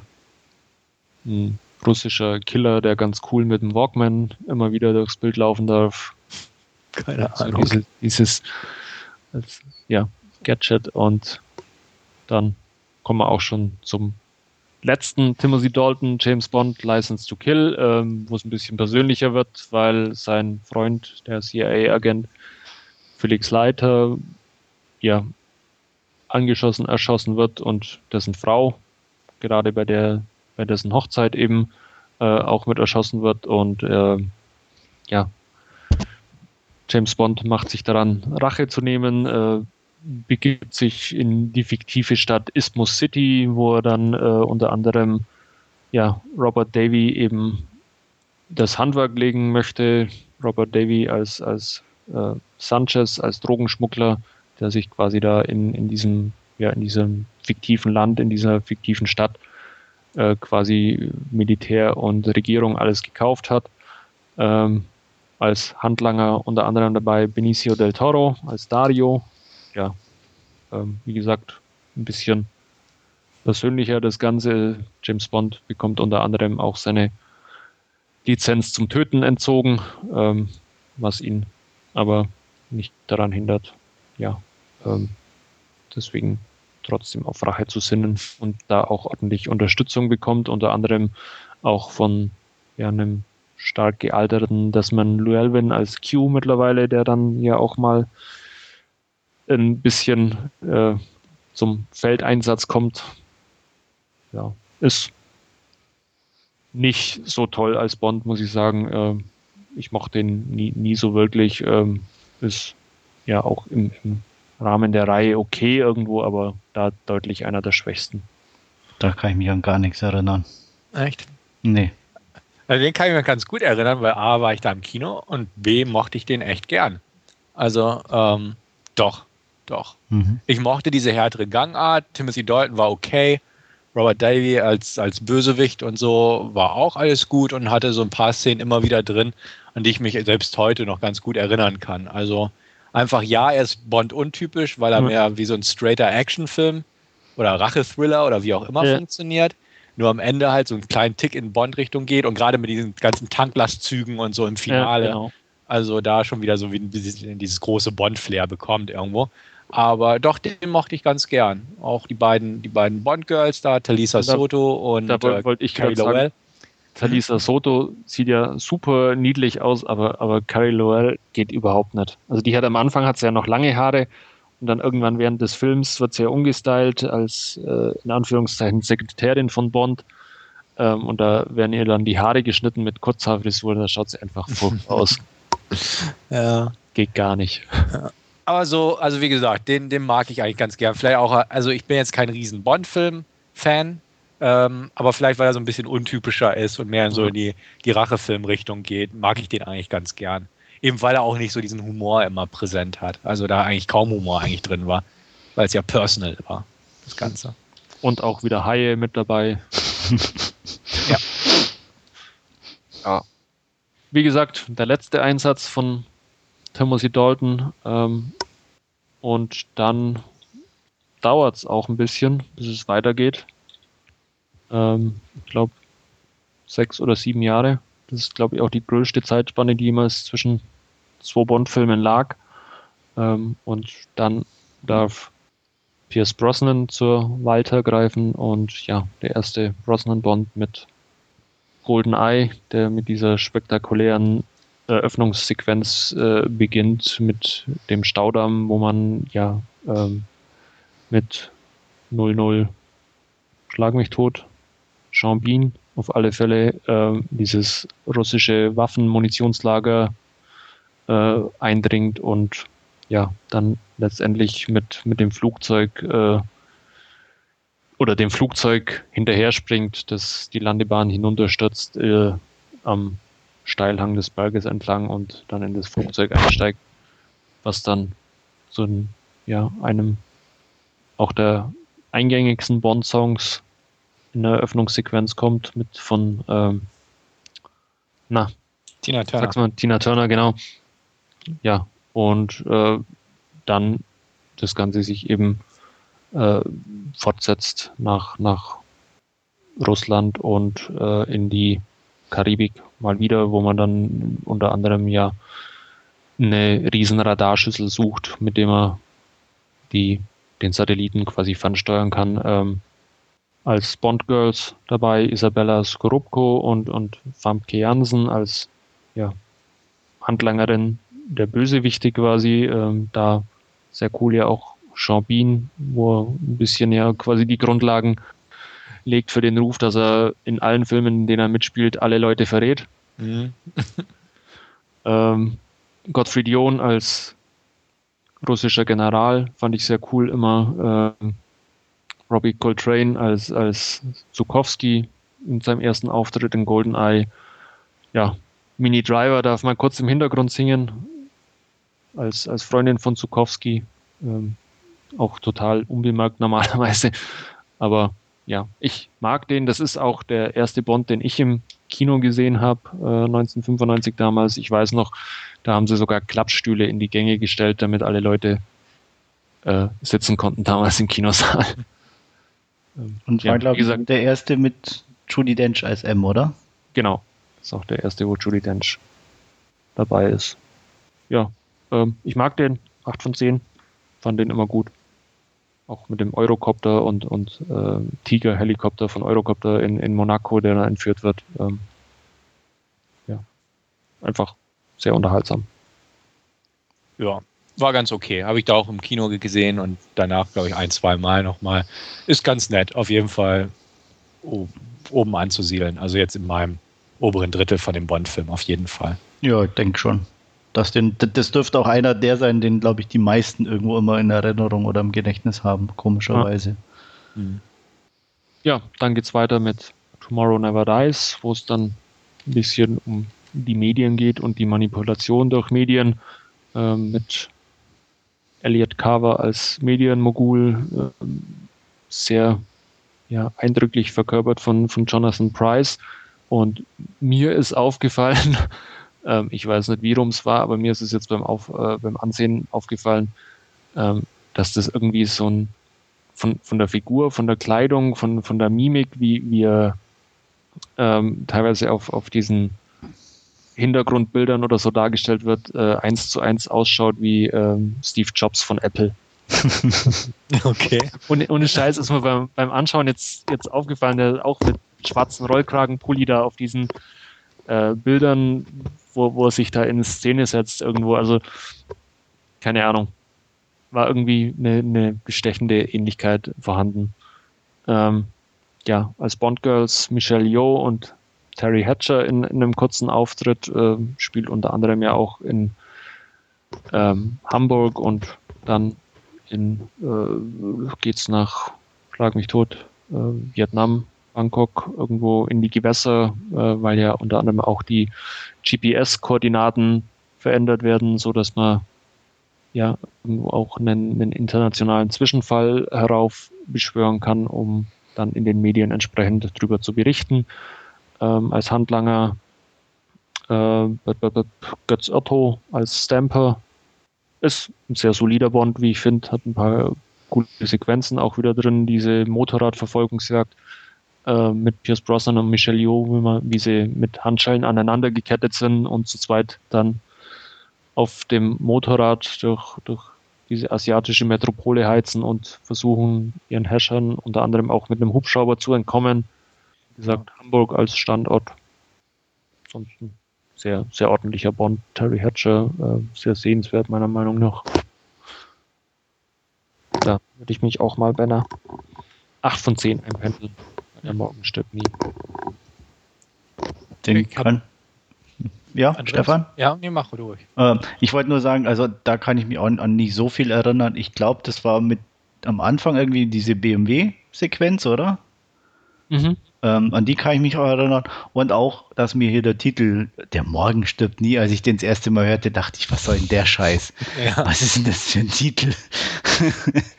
äh, das fand ich sehr, sehr merkwürdig bei dem. Ansonsten, ja, ein solider, unterhaltsamer Bond auf jeden Fall. Ja, sehe ich auch so. Habe ich den noch recht solide in Erinnerung, auf jeden Fall.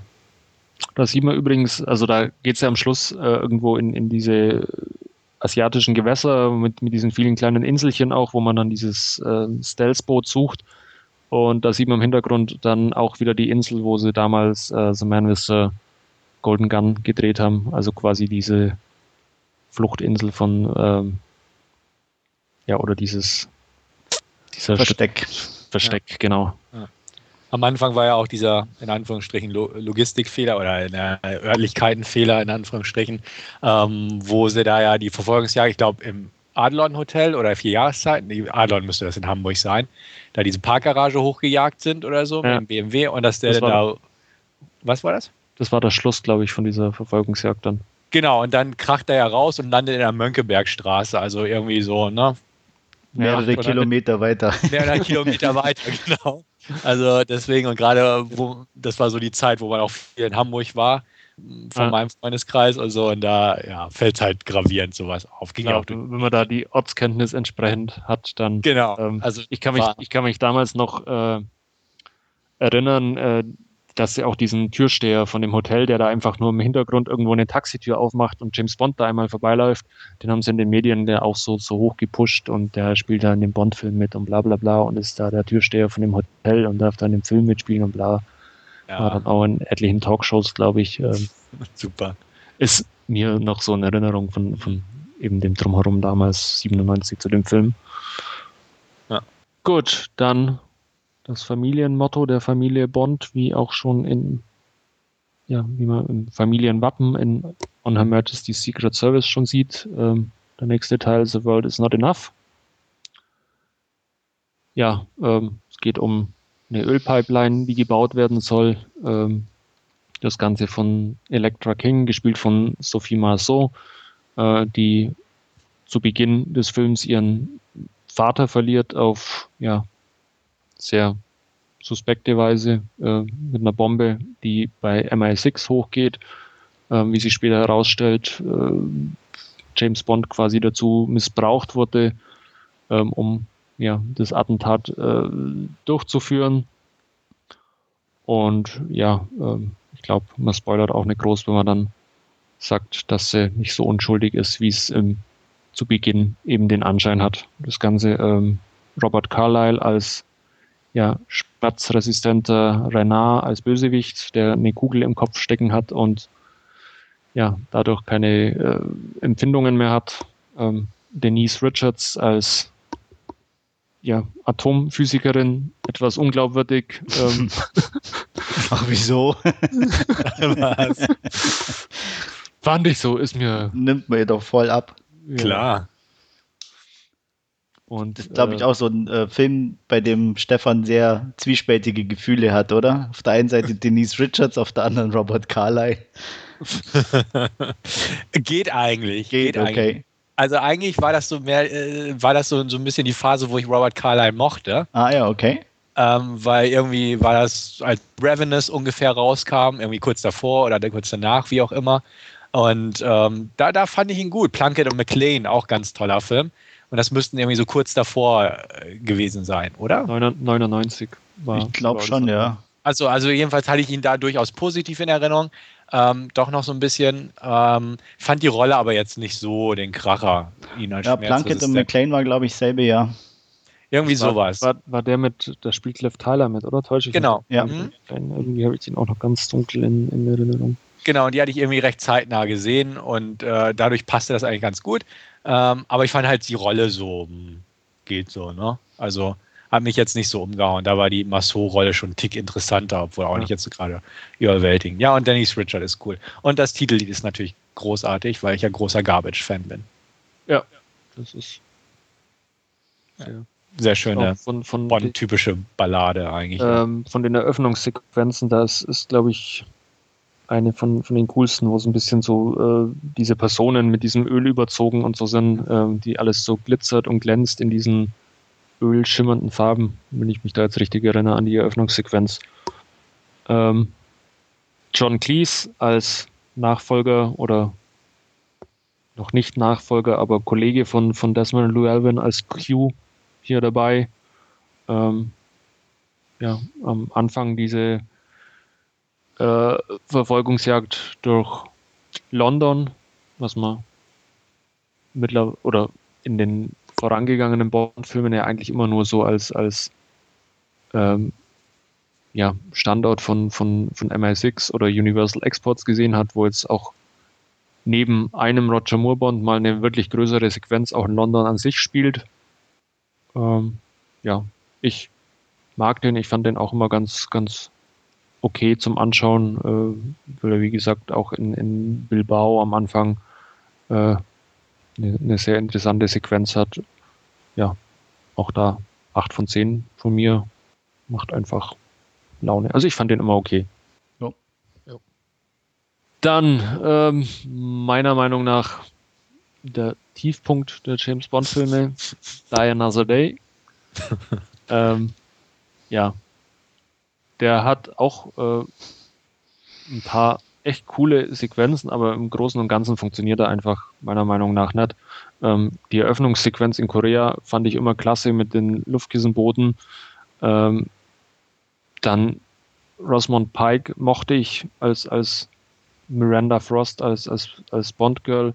Halle Berry fand ich furchtbar als Bond-Girl, die ja auch dann äh, einmal ja, Ursula Andres-like ja.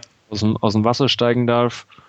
Ähm, ja, das, äh, den Eispalast ganz grauenvoll, meiner Meinung nach auch. Ähm, ja. Also den, den, mag, den mag ich einfach nicht. Ist meiner Meinung nach der schlechteste Bond-Film. Ja, also ich mochte auch Rosamund Pike, die hat irgendwas, die weiß ich auch nicht, die hat mir irgendwie gefallen. Ja, und ähm, ja, ich sag mal, er geht so, aber hast natürlich schon recht, der Glaspalast ist schon ziemlich scheiße. Äh, der unsichtbare BMW war gut. Der war kacke. Der war total übertrieben und es äh, wusste ich das. Bitte. das ist genauso diese, diese Surferwelle, wenn du sagst, die war voll geil. hey, das ist oh. total realistisch, ey. Ja, voll. Ne? Ja. Also, nee, also ja. der, der war einfach irgendwie zu übertrieben mit allem. Also das war, keine Ahnung, ein bisschen ja. merkwürdig. Da gebe ich Stefan euch kriegt recht. natürlich jetzt Munition, wenn man, wenn man sagt, wenn, wenn Asiaten Bösewichte spielen wie Rick Yoon und, und William Lee und, und Kenneth Zhang, dann wird es natürlich nichts. Nee, nee finde ich gar nicht. Natürlich ist es kacke, den Typ da mit Diamanten in der Fresse rumlaufen zu lassen. Ja. Aber ähm, ich fand den gar nicht schlecht. Also wie Andreas sagte, also irgendwie schlecht finde ich ihn nicht, aber er hat halt manche Szenen, die einfach so abgründig grottig sind. Ja, ja. Ähm, fängt mit dem Madonna-Lied an, mit Madonnas Auftritt. Ja, und dann die, der Auftritt von Madonna, um Gottes Willen, ja. war der peinlich da als, als äh, und, Schwertkampflehrer ja. oder auch immer. Und es ist einfach zu viel CGI in dem Film gewesen. Allein ja, vor allem auch schlechte CGI. Ja, ja, also diese, diese Welle ist ja grauenvoll gewesen, wo er da rumsurft und äh, der Palast, ja, der geht noch, aber der BMW war halt furchtbar, der Unsichtbare und ähm, die, das ganze Finale der, im Prinzip. Der, der Laser äh, furchtbar animiert äh, ja, hat zum einen ja. dann beim Eispalast und dann in, in Nordkorea da an dieser demilitarisierten Zone, ja. äh, wo sie dann die Minen hochladen. Also es schaut einfach furchtbar aus und auch die, die Antonov teilweise animiert, ganz, genau. ganz grausam. Ja. Ähm, also sonst, wie gesagt, also ich, ich, stimme dir übrigens bei Halle Berry auch zu, die mochte ich auch nicht unbedingt in dem Film. Aber er hatte ein paar coole Sequenzen, wie du selbst sagst, diese Luftboot, äh, Luftkissenboot-Geschichte am Anfang, ja. äh, diesen Geiselaustausch, wo ich den Vorspann vom Prinzip genau. her gar nicht schlecht fand, dass der immer ja, weiter lief. Das, das war, war, war cool gemacht. Also das ist auch der einzige Vorspann, wo irgendwie die Handlung ja. im Vorspann dann quasi noch ja, weitergesponnen wird irgendwo. Ja. Und Aber Michael sonst, Madsen ist dabei. Genau, ich wollte es noch erwähnen. Und Michael Madsen läuft durchs Bild. Ist doch herrlich. Ja. Ähm, nee, also wie gesagt, hat sehr viel Licht, also sehr viel Schatten, aber auch Licht und ähm, ja, aber wird nie über den Durchschnitt hinauskommen. Also. Die Havanna-Sequenz ist ja von, von der Location ganz interessant, auch wieder äh, auch dieser Zigarrenfabrikant oder so, aber der ist ja dann auch äh, ja. irgendwo, irgendwo verschenkt und geht unter mit, mit seinem Handlanger, der da ein bisschen auch durchs Bild läuft. Aber wie gesagt, äh, ein paar sehr, sehr coole Sequenzen, aber im Großen und Ganzen funktioniert der einfach nicht. Und Genau, und das, das ist halt ein schöner Kontrast auch zum Reboot danach sozusagen, ja. weil einfach, was mir bei dem aufgefallen war, ist einfach zu viel CGI-Kram gewesen. Ja, das ist auch der erste, wo wirklich so viel CGI drin war. Aber es war zu dem, zu, in, ich sag mal, in dem Zeitraum einfach angesagt. Genau. Ja, das war halt irgendwie das Problem, dass die da halt versuchten, ganz aktuell irgendwie auf den Zug mit aufzuspringen und es aber nicht in dieses Bond-Universum irgendwie rüber geschafft haben ja. damit. Und das, das ist eigentlich das Hauptproblem. Und daran sind sie, glaube ich, auch gescheitert. Ja. Und ich bin jetzt auch nicht so, muss ich sagen, Fan von Lee Tamahori als Regisseur. Also ich glaube, der hat da schon so ein bisschen Anteil auch dran gehabt. Der versagt eigentlich auch immer, wenn Special Effects ins Spiel kommen, ja, habe ich immer das ne? Gefühl. Irgendwie schon. Echt, noch ja. alles gemacht, der Next mit, mit Nicolas Cage. Ja, der war ja, ja. auch so grottig, was die ja. Special Effects Effekt, betrifft. Genau. Und auch hier Along Came a Spider, der auch mit so einem grottigen animierten Autounfall loslegt. Das war dieser mit Morgan Freeman, die Fortsetzung von Kiss the Girls. Ähm, Im Netz da waren so Spinne. Im Netz der Spinne, genau. Und äh, ja, also da waren so einige. Ähm, Triple X2 auch grottiges oh, okay, CGI-Finale ja. und so. Ja. Handwerklich kann er es. Also ja, also die sind nicht so schlimm, aber wie gesagt, der sollte die Finger von den CGIs lassen oder ja. sich wirklich gute Leute engagieren. Ja, definitiv. Also das ist echt ein Problem mit dem Tamahori. Wobei mir übrigens wieder einfällt, dass ich immer noch nicht The Devil's Double gesehen habe. Nee, den habe ich auch noch nicht gesehen. Den muss ich auch noch angucken. Ja. Ich weiß mal, da hat er weniger CGI drin. Richtig, vom Trailer her besteht die Hoffnung, Gott sei Dank. Ja. Gut. Ja, ähm, dann Bond Nummer 6, Daniel Craig, ähm, in der zweiten Regiearbeit auch von, von Martin Campbell nach GoldenEye in der Reihe mit Casino Royale, ähm, meiner Meinung nach mit einer der besten Bond-Filme als, als Reboot der Reihe irgendwo die Eröffnungssequenz, wo sich quasi James Bond mit seinen zwei Kills den Doppel äh, Nullstatus äh, verdient. Ähm, eine, ne, ja, extrem coole äh, Sequenz, die da in Madagaskar angesiedelt ist, mit, mit diesem äh, Running, House Running, na, sag's mal Parcours, ist dann eingefallen, mhm. ähm, wo, wo man da einfach über die Kräne und über die Baustelle quasi äh, springt, bis dann in, in diese Botschaft, die man dann in, in Schutt und Asche legt.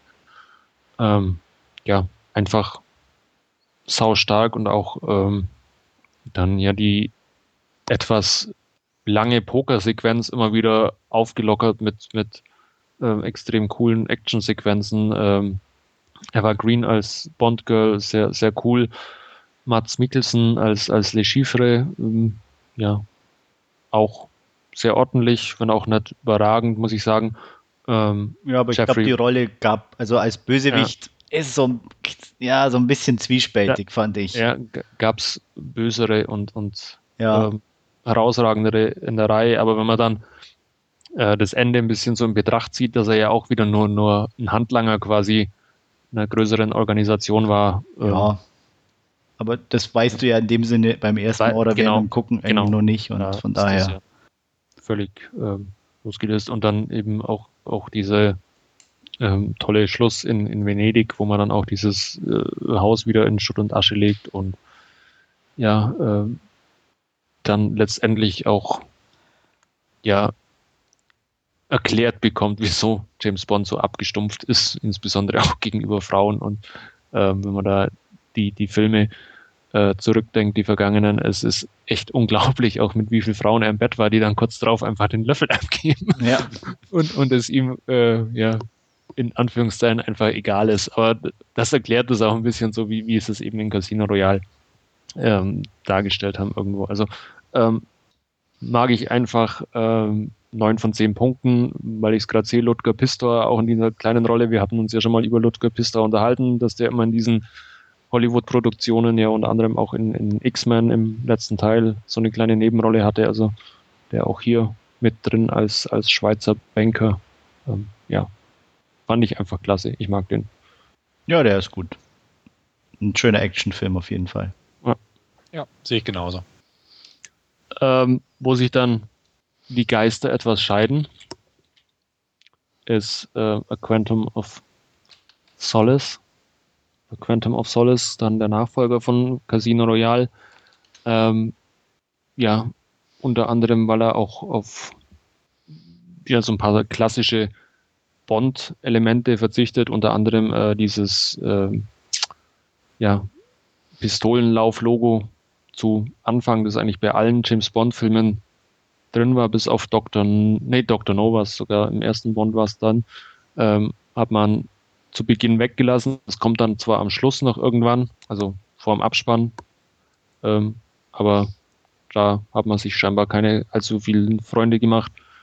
Ähm, ich verstehe es nicht, beziehungsweise ich muss sagen, mir ging es beim ersten Mal anschauen auch so. Ich fand ihn auch ein bisschen befremdlich und ich bin dann äh, doch sehr schnell warm geworden mit dem Ganzen. Äh, ich habe mittlerweile auch, auch mehrmals gesehen und ich finde ihn äh, mittlerweile richtig klasse. Ich mag den, ähm, wird den auch wertungstechnisch mit 8 von 10 kurz unter Casino Royale äh, einordnen. Auch, auch Olga Korilenko als, als Bond-Girl. Ähm, ja, sehr interessant, auch äh, von, von der Rolle her fand ich. Ähm, auch, auch von den Locations wieder mit, mit äh, Bregenz und äh, ja, erneut äh, Karibik, Haiti. Ähm, ja, sehr dann doch irgendwie eher oder Bond-like, wie, wie man es äh, zu Beginn vermuten darf oder wie, wie es oft gemacht wird. Ich finde den auch nicht so schlecht. Und man muss sagen, mit Gemma Arterton ist ja auch wieder eine, die auch mal nach Pussy Galore einen richtigen Bond-Namen hat, nämlich Strawberry Fields. ja. ja, Denise Richards, Christmas Jones ja auch. Ah, fand die, da finde ich ja, Strawberry Fields schon noch. Ja. die, die, ja dann auch diese ähm, schöne Erinnerungssequenz an, an Goldfinger hat und nicht mit Gold überzogen wird, sondern mit Öl überzogen wird. Ja. Ich mag den auch. Ich finde ihn in Ordnung. Ja. Also kann man sich auch gut weggucken, so im Double Feature mit Casino Royale. Ja. Ist der brauchbar, auf jeden Fall. Vor allem auch, äh, was ja auch Novum ist, ähm, die Handlung wird quasi mhm. nahtlos fortgesetzt zu Casino Royale, was ja bis jetzt auch nicht vorkam. Also es gab immer wieder ein paar Figuren, so wie Beißer oder, oder äh, Sheriff Pepper, die dann einfach in, mehreren äh, Filmen aufgetaucht sind, aber so, dass die Handlung quasi von, von einem zum anderen weiterging. Das gab es jetzt noch nie. Das ist jetzt wirklich dann auch ähm, ja, ein Novum in der Reihe und ähm, ich freue mich dann jetzt auch auf Skyfall. Ähm, bin gespannt, wie es weitergeht in der Bond-Reihe. Ja, geht mir auch so. Also ich fand auch den Trailer schon sehr ansprechend, muss ich ja. sagen. Ja, ich auch. Definitiv. Und freue mich auch drauf, mal wieder ins Kino zu gehen da. Sollte passen. Eine kurze Frage hätte ich noch. Wie ist die Qualität insgesamt der Box? Ähm, ich finde die äh, gut. Ähm, da hat man schon aus wesentlich lapprigere Sachen angedreht bekommen. Also die ist wirklich stabil, die Box ist stabil. Ich meine ähm, eigentlich auch eher so die Filme an sich von der Qualität so, her. Von der Qualität äh, auch. Also gibt es nichts dran auszusetzen. Äh, die, okay. die neuen sind ja eh äh, astrein und ja, dann sind sie alle, alle überarbeitet worden ähm, vor, zum, zum DVD-Release, glaube ich ähm, damals schon mit einer 4K-Abtastung, wenn mich da jetzt nicht alles täuscht und dementsprechend gut sehen sie auch aus. Also teilweise ähm, gerade bei den, den ähm, älteren Sachen, wo dann äh, auch diese Mustertapeten oder so ein bisschen oder was ja in den 60er, 70er Jahren ein bisschen so modern war, sieht man halt auch, auch jedes Detail. Ähm, ich kann es jetzt nicht konkret sagen, aber mir sind auch ein paar Sachen beim Anschauen aufgefallen, äh, wo, wo ich mir gedacht habe, da, da war noch was, was, was früher nie irgendwo gesehen hattest, was jetzt eigentlich dann letztendlich erst mit, mit der Blu-ray beziehungsweise der remasterten Version mhm. Vorschein trat. Ich, mir fällt es jetzt nur nicht ein, was es konkret nee, muss war. ja nicht sein, manchmal ist es auch nur so ein Gefühl oder so, das, das kenne ich auch, also von daher passt schon. Aber was mich ein bisschen gestört hat, ähm, der letzte Quantum of Solace ähm, ist eins zu eins die Disk, wie sie sie vor, vor zwei Jahren oder so, wie sie auf den Markt kam, oder drei mhm. Jahren mittlerweile, äh, verkauft haben. Und alle anderen 21 Discs davor sind, sind einheitlich gemastert, die haben alle ein gleiches Menü, das immer identisch ist, wo dann quasi im Hintergrund auf ein paar Elementen immer Szenen aus dem Film mhm. sind, alle gleich aufgebaut sind und das haben sie sich bei äh, Quantum of Solace gespart. Das, das ist schade. Ja, das sind so Kleinigkeiten. Ne? Die, die, sind zwar nicht mega wichtig, aber die stören einen doch irgendwie. Ja. Ähm, ich habe die, auch die UK-Box ähm, bei mir und da hat man ja im Forum schon mal kurz angesprochen. Also da hat auch wirklich äh, jeder Film deutsche Tonspur bis eben auf, auf Casino Royale, wo ja die rechte Lage ein bisschen anders ist, der in Deutschland von äh, Sony kommt und deswegen auf, auf der UK-Disc, die da von, von ähm, 20th Century Fox vertrieben wird, eben keine deutsche Tonspur drauf ist. Ja. Aber stört uns ja eh nicht. O-Ton schaut, den, den stört es dann eh nicht. Ja. Gut. Bonusmaterial habe ich noch gar nicht geschaut. Okay. Das wäre vielleicht ein bisschen viel, ne? Da habe ich nur ein bisschen durchgezappt, da habe ich eben unter anderem auch den Fakt entdeckt, dass Harry Saltzman dieser große High-Fan war, der dann immer wieder dafür gesorgt hat, dass die Haie im Film waren. Ja, aber das jetzt mein kurzes Last Scene. Hat jetzt dann doch ein bisschen länger gedauert, wie vermutet, aber. Ja, ja.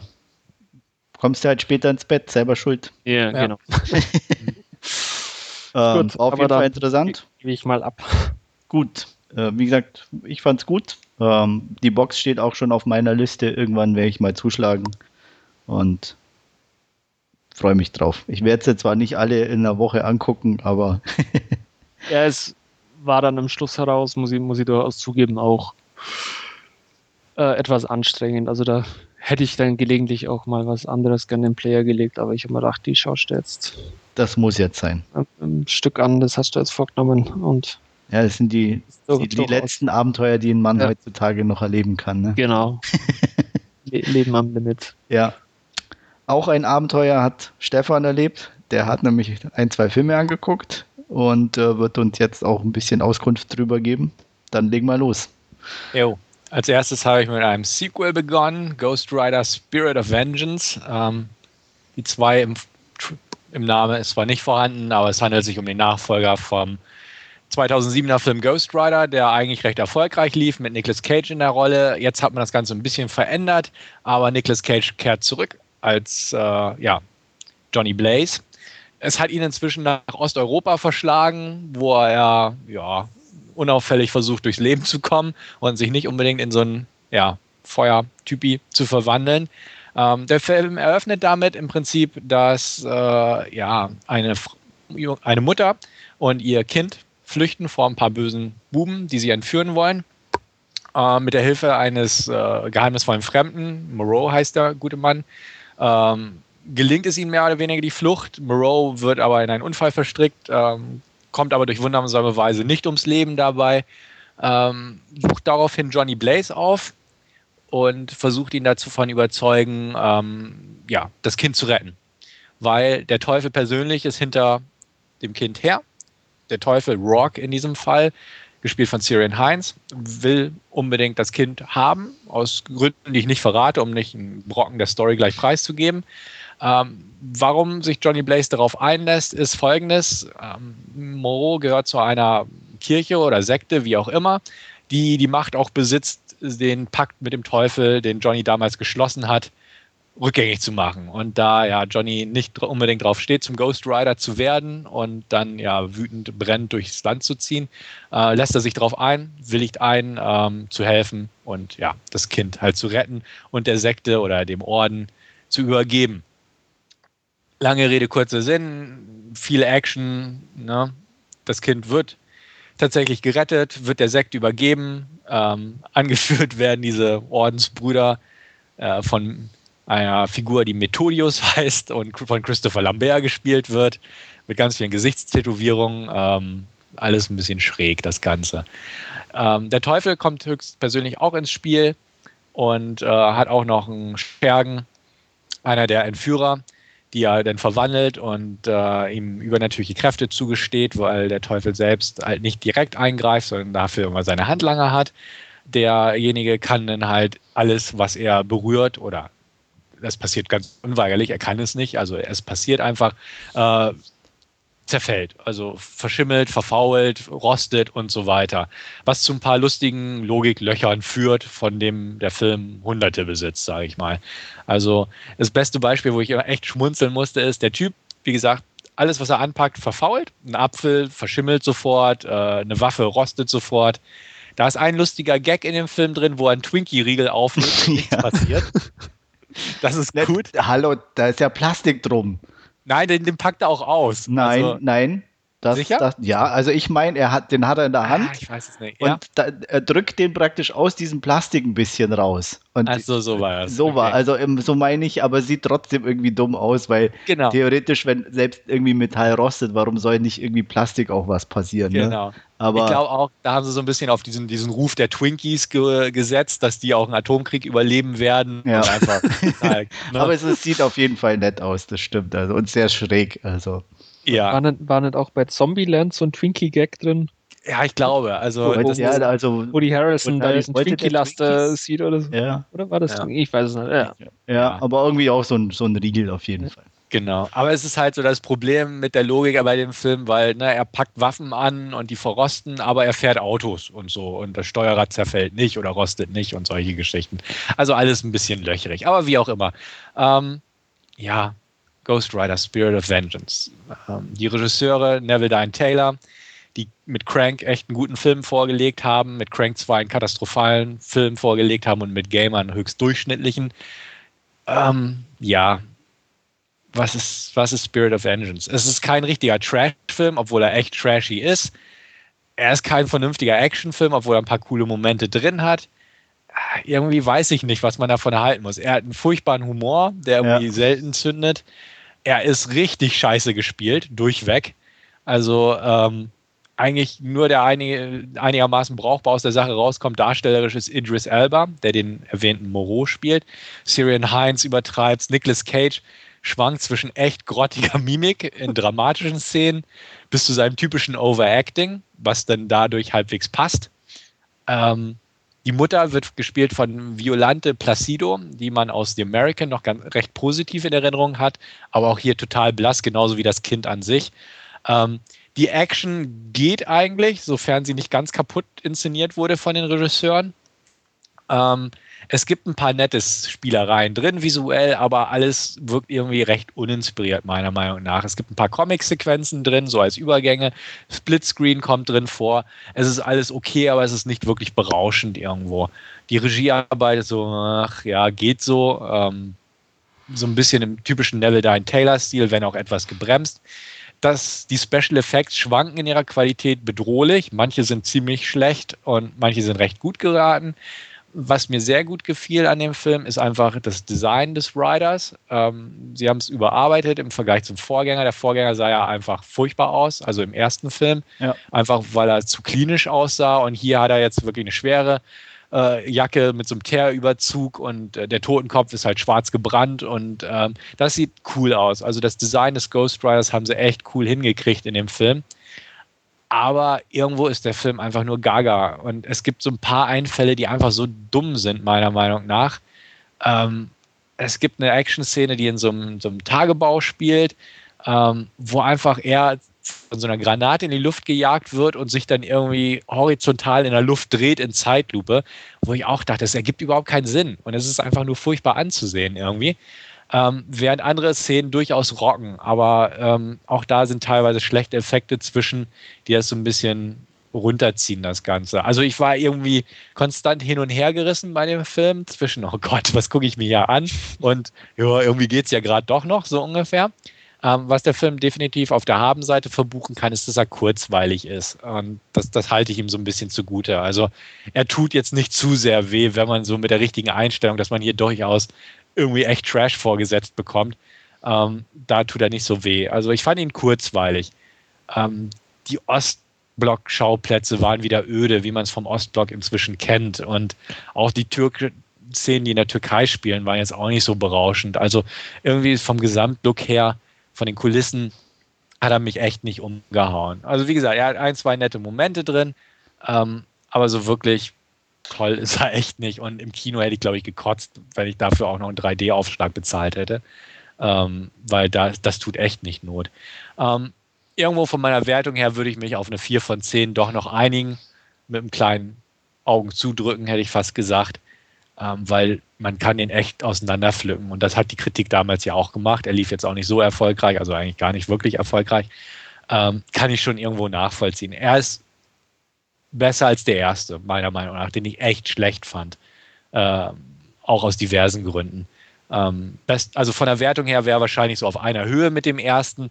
Aber wenn man mich jetzt fragen würde, welchen ich nochmal gucken würde, wäre es irgendwo doch der zweite, weil er ein bisschen, bisschen kantiger ist irgendwo, während das erste Filmchen doch sehr Mainstream-kompatibel war, meiner Meinung nach.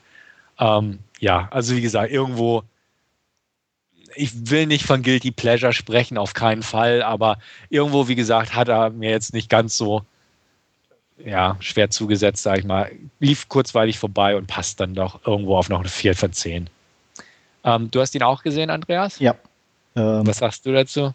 Kann ich so im Großen und Ganzen unterschreiben. Mir hat der erste trotzdem besser gefallen, weil er runder war, einfach. Also der ist mir zu chaotisch. Der weiß irgendwie nicht, wo er hin will.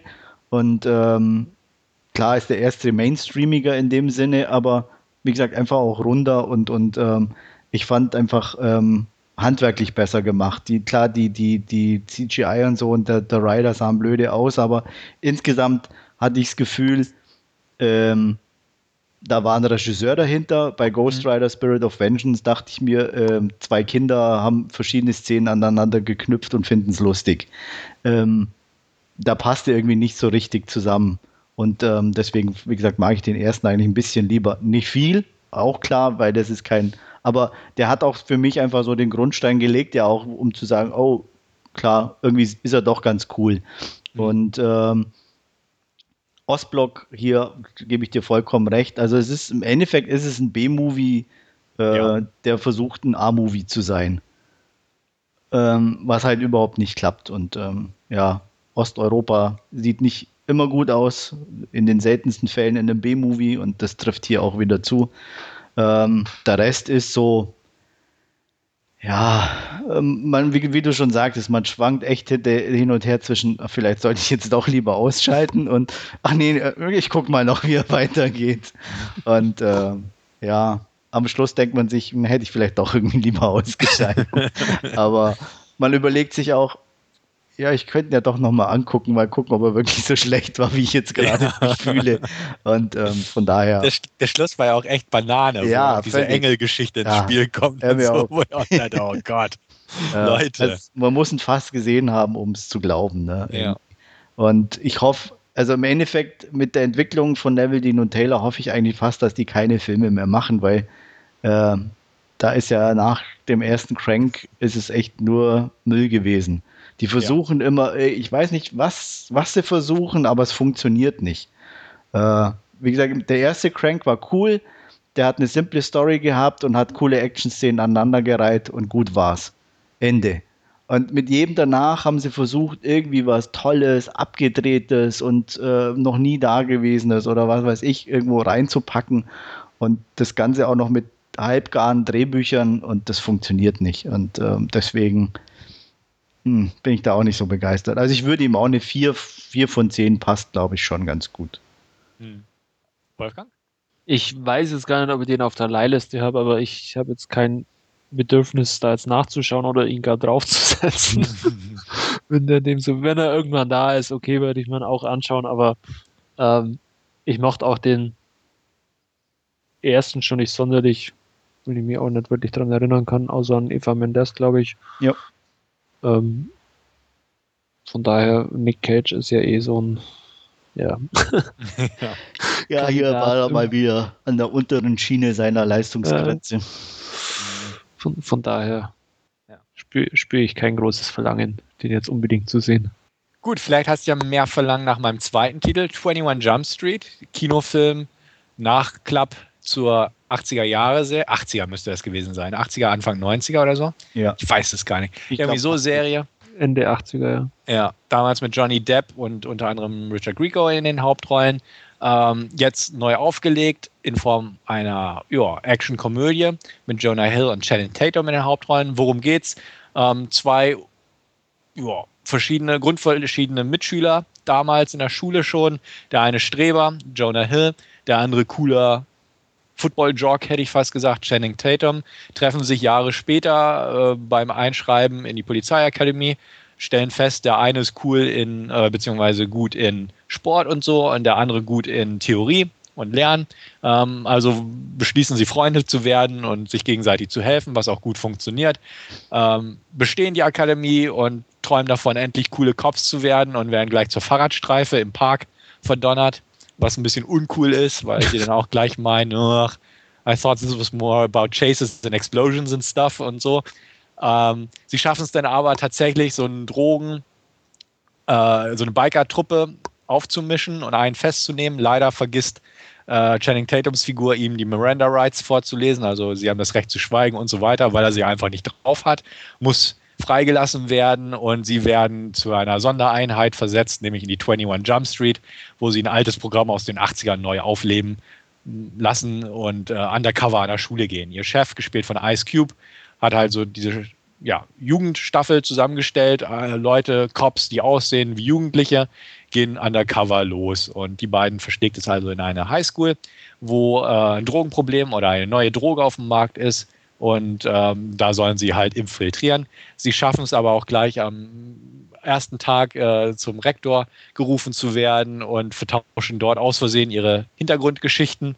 Und äh, dementsprechend ist der Sportstar Channing Tatum halt bei den Nerds und äh, Jonah Hill sozusagen bei den coolen angesagten Kids gelandet.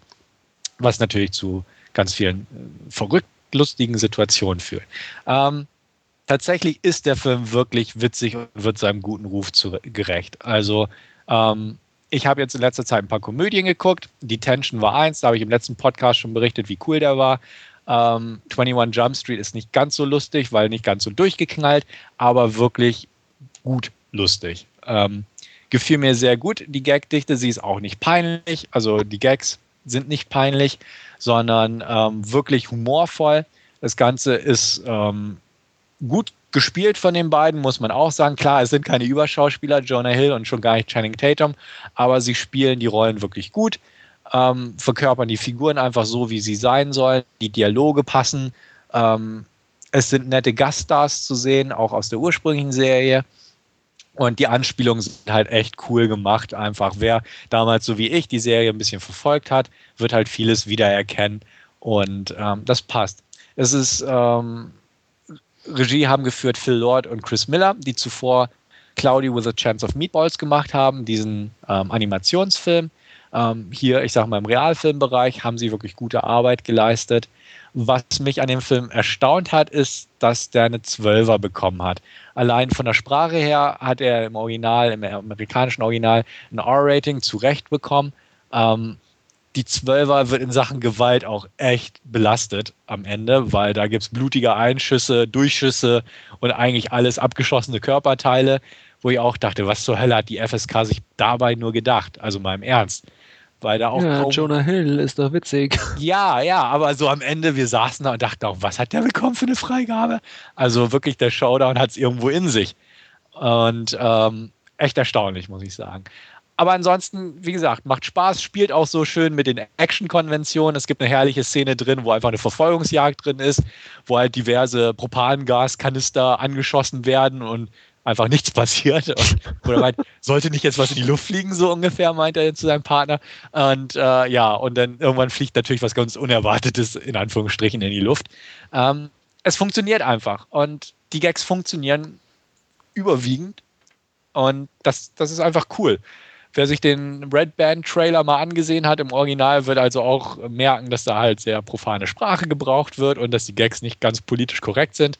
Ähm, aber es, es funktioniert einfach cool und äh, es nimmt halt viel auf die Schippe, auch wie damals, ich sag mal, vor einigen Jahren noch so die, die coolen Kids waren, nämlich die, die ähm, ja, dumpfen Jocks sozusagen, die einfach nichts in der Birne hatten und jetzt kommt halt Channing Tatums Figur in die Schule, will gern wieder cool sein, aber muss feststellen, dass halt die coolen Kids heutzutage durchaus auch umweltbewusst sind und auch lernen. Und äh, ja, damit kommt er halt gar nicht klar. Also da werden so ein paar ja, gesellschaftliche Veränderungen so ein bisschen ja, satirisch auf die Schippe genommen auch. Ähm, wie gesagt, uns, also mir und meinen Kumpels in dem Fall, hat der Film wirklich Spaß gemacht. Er hat ja auch echt ein gutes Einspielergebnis geliefert und sehr gute Kritiken bekommen und muss man in diesem Fall auch klar sagen, zu Recht. Kann ich nur empfehlen, der Film, äh, den Film. Und ich denke mal, in der Originalfassung ähm, wird er deutlich mehr Spaß machen als die deutsche Synchro, ähm, die wir nicht angetestet haben, muss man dazu auch sagen. Aber so ein paar Gags, glaube ich, werden es schwer haben, die deutsche Synchro zu überstehen. Ähm, kann ich absolut empfehlen sehr gute 7 von 10 von mir. Einfach klar, er, er, ist ein bisschen unrund und manche Sachen sind nicht perfekt. Und Komödien sind ja jetzt auch nicht so ganz mein Fall. Aber ähm, wer das weiß, dass Komödien eben nicht so mein Fall sind, wird es umso mehr zu schätzen wissen, dass ich hier echt meinen Spaß hatte. Ähm, sehr starke 7 von 10 von mir und äh, klare Empfehlung. Leiht ihn euch, guckt ihn euch an, kauft ihn euch günstig. Ähm, wer so ein bisschen was mit dem Trailer anfangen konnte und da schon seinen Spaß dran hatte, äh, wird das auch mit dem restlichen Film bekommen ja, steht schon auf meinem Ich will sehen, also entweder leihen oder kaufen, je nachdem, was zuerst irgendwie im Bereich ist. Äh, wie gesagt, kaufen, wenn er günstig ist und ansonsten welchen auf jeden Fall ausleihen und angucken. Ja, ich habe den auch schon seit Ewigkeiten mittlerweile auf hoher Priorität auf der Leihliste stehen und der kommt einfach nicht. äh, äh, kaufen bin ich bis jetzt immer ein bisschen so drum rumgeschlichen, ähm, weil wir hatten es vorher noch mal kurz angesprochen, er ist einfach preislich wird er irgendwie nicht billiger. Der ist aber irgendwie noch sehr ordentlich für Preis festgefahren. Ja. Äh, von, von, daher hoffe ich einfach mal, dass irgendwann sich Lauffilm erbarmt und mir den dann doch mal zuschickt. Ähm, aber es hört sich auf alle Fälle ja sehr vielversprechend an und äh, ist ja auch mit mhm. dem allgemeinen Tenor oder deckt sich mit dem allgemeinen Tenor irgendwie, dass ja. er da doch überraschend gut ist, äh, was ja. man so vielleicht vom Anfangs gar nicht erwartet hätte. Ne, hat man eigentlich auch nicht. Ne? Also erstens, die Ankündigung war 21 ja. Jump Street, dachte sich auch jeder, oh Gott, wie soll das werden? Mhm. Ähm, dann die Mitteilung, ja, es wird eher eine Komödie, dachte sich auch, ja, jeder äh, passt ja gar nicht zu 21 Jump Street. Also es gab, glaube ich, immer irgendwas auszusetzen. Ja. Und äh, von daher ist es doch schön, dass der Film funktioniert und ähm, ja. bin auf jeden Fall neugierig. Um es mal mit Charlie's Angels zu sagen, another movie from an old TV show. Yes. Genau, ja muss nicht unbedingt schlecht sein, ne? Nö. Also hat Charlie's Angels 1 ja bewiesen, dass auch das hm. Konzept damals schon funktioniert hat. Ja. Über zwei, zwei reden wir lieber nicht. Nee. Gab es den überhaupt? ja. Noch was zu 21 Jump Street? Nö. Gut. Also wie gesagt, guckt ihn euch an. Perfekt. Ja, dann würde ich an der Stelle mal übernehmen. Äh, ich habe mir auch mehrere Filme angeguckt, habe mir zwei ausgesucht, die ich euch, euch heute näher bringen möchte oder auch nicht. Ähm, ja, anfangen möchte ich mit John Carter. Glaube ich, hat jeder mitbekommen, dass der extremst gefloppt ist und äh, ursprünglich sollten da ja wohl, glaube ich, auch mehrere Teile erscheinen und äh, das wird jetzt wohl nicht der Fall sein wenn man den Film gesehen hat, weiß man warum. Wobei ich auch zu seiner Verteidigung sagen muss, er ist jetzt nicht ganz so schlecht, ähm, wenn man mit der richtigen Erwartungshaltung rangeht. Worum geht's? Es geht um äh, John Carter, wie der Titel schon sagt, ähm, einen Bürgerkriegsveteranen, der dazu gezwungen werden soll, wieder in die Armee einzutreten, um gegen die Indianer zu kämpfen, was er strikt ablehnt, ähm, versucht immer wieder aus äh, einem Gefängnis zu fliehen, was ihm dann auch gelingt. Und äh, er versteckt sich in einer alten indianischen Höhle, wo aus dem Nichts plötzlich ein Typ auftaucht, den er aus Versehen erschießt. Ähm, der hat eine Kette dabei, die er anfasst und äh, ein Gemurmel von dem fast toten Typen und er wacht irgendwo anders auf. Mitten in der Wüste, äh, versucht sich fortzubewegen und kann plötzlich einige Meter weit springen, äh, riesige Felsen von sich schwerfen und findet das Ganze doch extrem merkwürdig. Noch merkwürdiger wird es, als äh, irgendwelche Wesen auftauchen, die äh, irgendwie vier Arme haben und äh, auf irgendwelchen komischen grünen Tieren reiten. Ähm, die nehmen ihn gefangen und ähm, ja, er findet dann heraus, dass äh, er auf dem Mars ist ähm, hier zwei Fraktionen gegeneinander kämpfen und er mehr oder weniger mitten reingeraten ist. Das ist so das grobe Grundgerüst der Story, wie man merkt, nicht sonderlich äh, innovativ, aber es ist eigentlich auch eine sehr alte Geschichte, die man auch, äh, was man wissen muss, von Büchern von, ich glaube, William Burroughs kann es sein, weiß ich jetzt gar nicht mehr. Ich meine ja, ja. genau. Ich glaube irgendwie.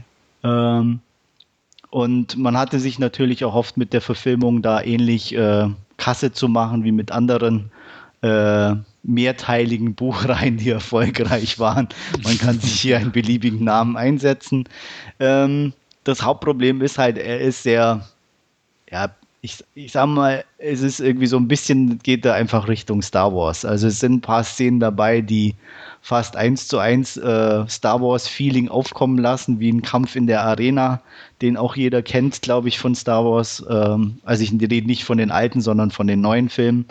Ähm, und auch so diese, ja, Prinzessin, Held, Kitsch-Geschichte und so. Und ähm, das äh, erinnert schon sehr schwer daran, auch ein bisschen so die Geschichte, was genau. man glaubt, ja, er hat's erkannt. Ja. ähm, Hauptrolle spielt Taylor Kitsch, deswegen dieser kleine Hinweis, der jetzt auch ähm, nach Battlefield oder vor Battlefield ja äh, nicht Battleship. um oder Battleship, genau, ich komme aber auf Battlefield, weiß auch nicht warum.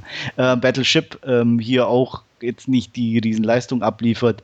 Er geht so, äh, spielt auch eher ein bisschen unbeholfen in meinen Augen, wobei die Rolle auch nicht viel hergibt. Also ähm, ja, ich habe es, glaube ich, irgendwie geschrieben. Es ist sowas für einen verregneten Sonntagnachmittag, wenn man, wenn das Fernsehprogramm eh scheiße ist und äh, man einfach so eine bunte Unterhaltung sehen möchte. Er hat ein paar äh, amüsante Sachen mit dabei. Ähm, die Darsteller an sich ähm, sind jetzt nicht so schlecht. Also es sind ein paar ähm, doch bekannte Leute dabei, äh, manche auch nur mit der Stimme zwar, aber ähm, Siren Heinz spielt zum Beispiel hier auch wieder mit, äh, Dominic West, James Purefoy, ähm, nicht erkennbar, aber auch mit dabei, Samantha Morton und William Defoe. Und ähm, ja, also von daher, die Besetzung ist jetzt nicht ganz so schlecht und ähm, eher mit Augen zudrücken kann man den, ich sag mal, wie gesagt, an einem verregneten Sonntagnachmittag mit der richtigen Einstellung mal äh, schon gucken, nichts erwarten, aber ich, mit, mit viel, viel, viel Wohlwollen knappe 6 von 10, aber wirklich sehr knapp und ähm, mit Augen zudrücken. Das ist ja, dann doch sehr ordentlich. Ja, wie gesagt, aber äh, ich habe mich jetzt nicht gelangweilt und alles. Deswegen fand ich es fair, noch eine knapp über eine 5 zu geben. Ähm, ich kann also ich bin ja kein Fan von Star Wars und er geht halt schon ein bisschen in die Richtung, aber er ist, er hat jetzt auch so ein, so ein äh, CGI-Vieh dabei, ähm, was auch kitschig ist auf eine gewisse Art und Weise, aber trotzdem so manchmal so knapp noch an doch noch leicht amüsant irgendwie ranreicht. Und vor allem hat es einen extremen Vorteil gegenüber Star Wars, es redet nicht. Mhm. ähm, was das Ganze dann doch schon ein bisschen äh, erträglicher macht. Und ähm, von daher, ja, ich, ich, weil, wie gesagt, eine Zweitsichtung würde er wahrscheinlich die 6 von 10 definitiv nicht mehr halten können. Aber so für einmal, ja, kann man mal angucken. Kaufen würde ich ihn mir auf keinen Fall. Also wie gesagt, das ist so ein perfekter Leihkandidat. Äh, Wenn es einen dann zu sehr nervt, kann man immer noch ausschalten. Kumpel von mir hat sich den gekauft, fand den auch okay.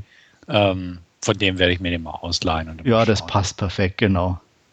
Ja, bei mir liegt er auch auf der Leihliste und wird wohl irgendwann mal eintrudeln. Vielleicht ja jetzt, ich habe ja meinen zurückgeschickt. Genau, meistens ist es so. Wir scheinen da eine, irgendwie eine unsichtbare Verbindung zu haben. Wenn es von mir okay. oder von dir zurückgeklickt ist, der andere. Auch, auch, Stefan hat ja beim letzten Mal, war es glaube ich, Young Adult vorgestellt und irgendwie dann ein paar Tage später lag er dann auch bei mir da. Ja,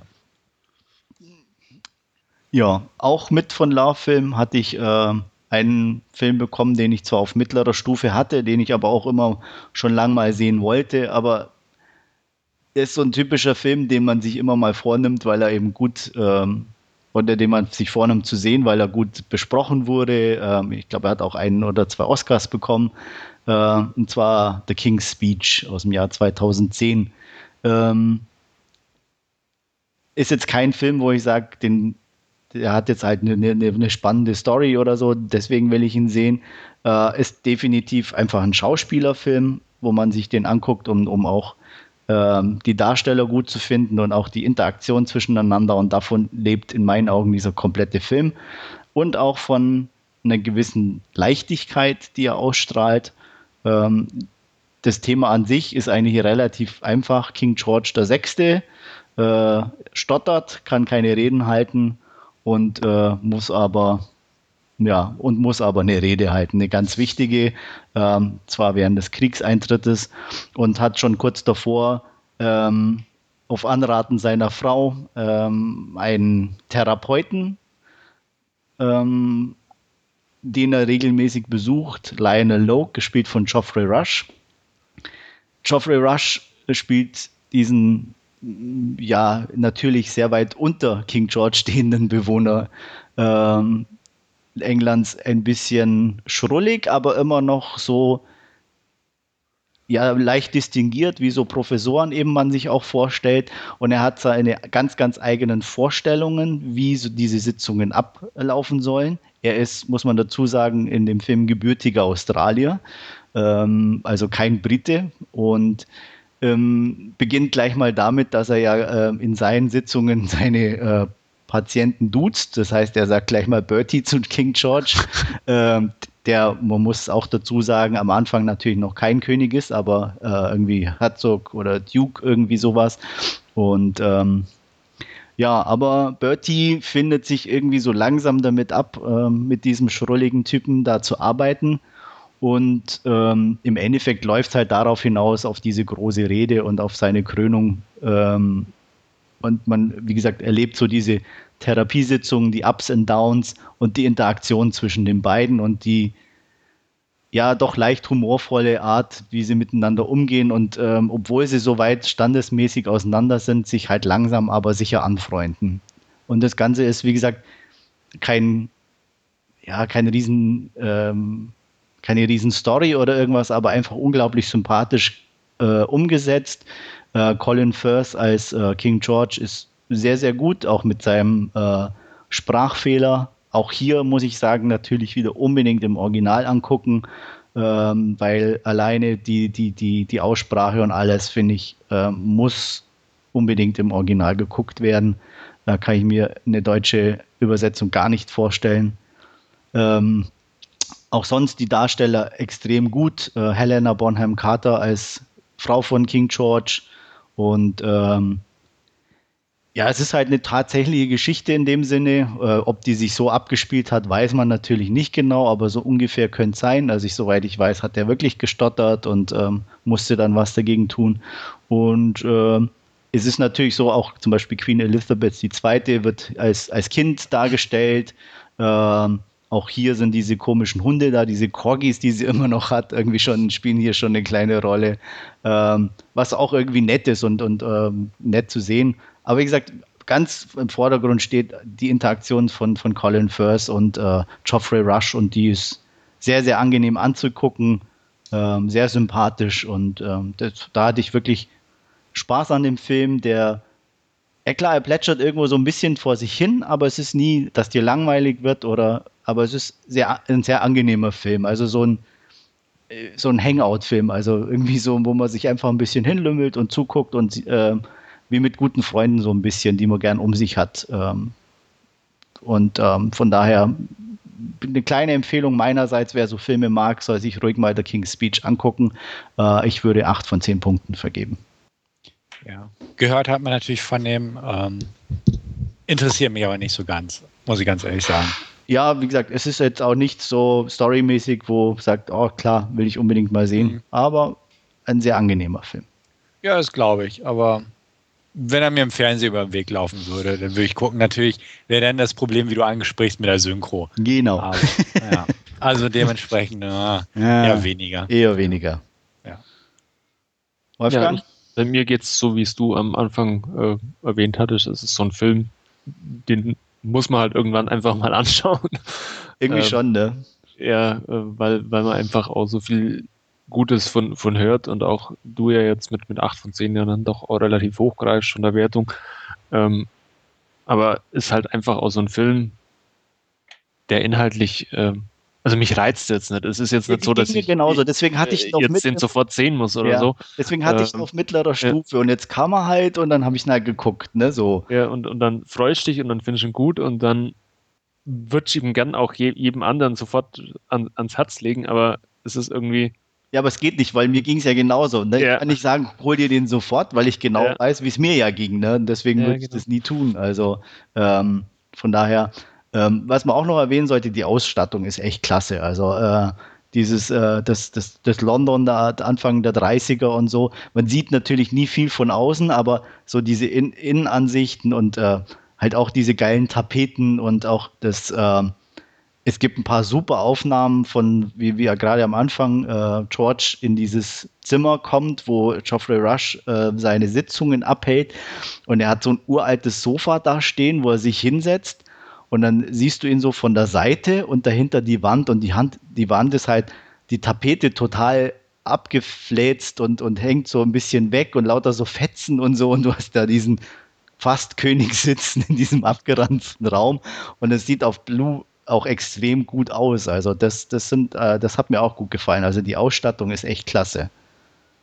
Also von daher einfach wirklich ein schöner, angenehmer Film. Also auch wenn man einfach mal Bock hat auf was ruhigeres, ähm, würde ich den empfehlen. Ja. Dann, wenn ihr dazu nichts mehr zu sagen habt, würde ich sagen, gehen wir uns zu unserer Hauptreview. Ja. Ja, dann Wolfgang, machst du die Inhaltsangabe zu Project X? Genau, Party. Party. ja, äh, im Prinzip geht es darum, dass man drei, drei Freunde äh, begleiten. Einen ruhigen, einen überdrehten und einen dicken, um es mal so zu beschreiben. Gut beschrieben, ähm, ja. Und äh, die gehören halt an ihrer Schule eher zu den uncoolen Jungs und ähm, ja, wie, wie das jeder wahrscheinlich aus seiner Schulzeit kennt oder wer bei den uncoolen Jungs war. Man will halt cool sein und zu den coolen gehören. Und was macht man da? Ja, man schmeißt eine Party und ja, so verfolgt man eigentlich äh, die drei an dem Geburtstag von, von äh, Thomas, der 18 wird oder was auch immer, keine Ahnung. Ähm, von seinen Eltern frühmorgens auch, auch ein Auto geschenkt bekommt, den alten Familienvan und seine Eltern sich äh, idealerweise natürlich gleich ähm, in ja, einen Kurzurlaub verabschieden, weil sie eben auch an diesem Wochenende immer äh, ihren Hochzeitstag haben und eben da ja alleine sein wollen. Deswegen hat Thomas das ganze Haus für sich und ja, man plant quasi eine kleine Party. Ähm, die Eltern wissen auch Bescheid, beziehungsweise ähm, durch das, dass ja Thomas nicht gerade zu den coolsten gehört und seine Eltern das auch irgendwie wissen, äh, rechnen sie einfach auch nicht damit, dass das viel passiert. Und ja, ähm, man begleitet quasi die beiden oder die drei Jungs, ähm, wie sie dann tagsüber ja, Vorräte kaufen, auch äh, ein bisschen was in Drogen und Ecstasy investieren und ja, sich quasi auch Sorgen machen, äh, ob denn überhaupt Leute zur Party erscheinen. Da darf dann äh, auch der Costa, der etwas überdrehte von, von den drei Freunden, äh, ein bisschen schalten und walten und die Leute einladen und äh, übertreibt es dann teilweise ein bisschen. Ähm, Thomas versucht ihn da immer ein bisschen einzubremsen. Ja, der Abend rückt näher. Ähm, man macht sich Sorgen, dass überhaupt keiner auftaucht und irgendwann geht es dann doch los äh, und ja, es wird dann die Party des Jahrzehnts irgendwo. ähm, es gerät alles irgendwie aus dem Ruder, was aus dem Ruder laufen kann, aber die Party ist einfach geil und es herrscht wortwörtlich äh, ja eine Bombenstimmung irgendwo. Kann man ja, so sagen, ja. So, so viel mal inhaltlich zu Project X.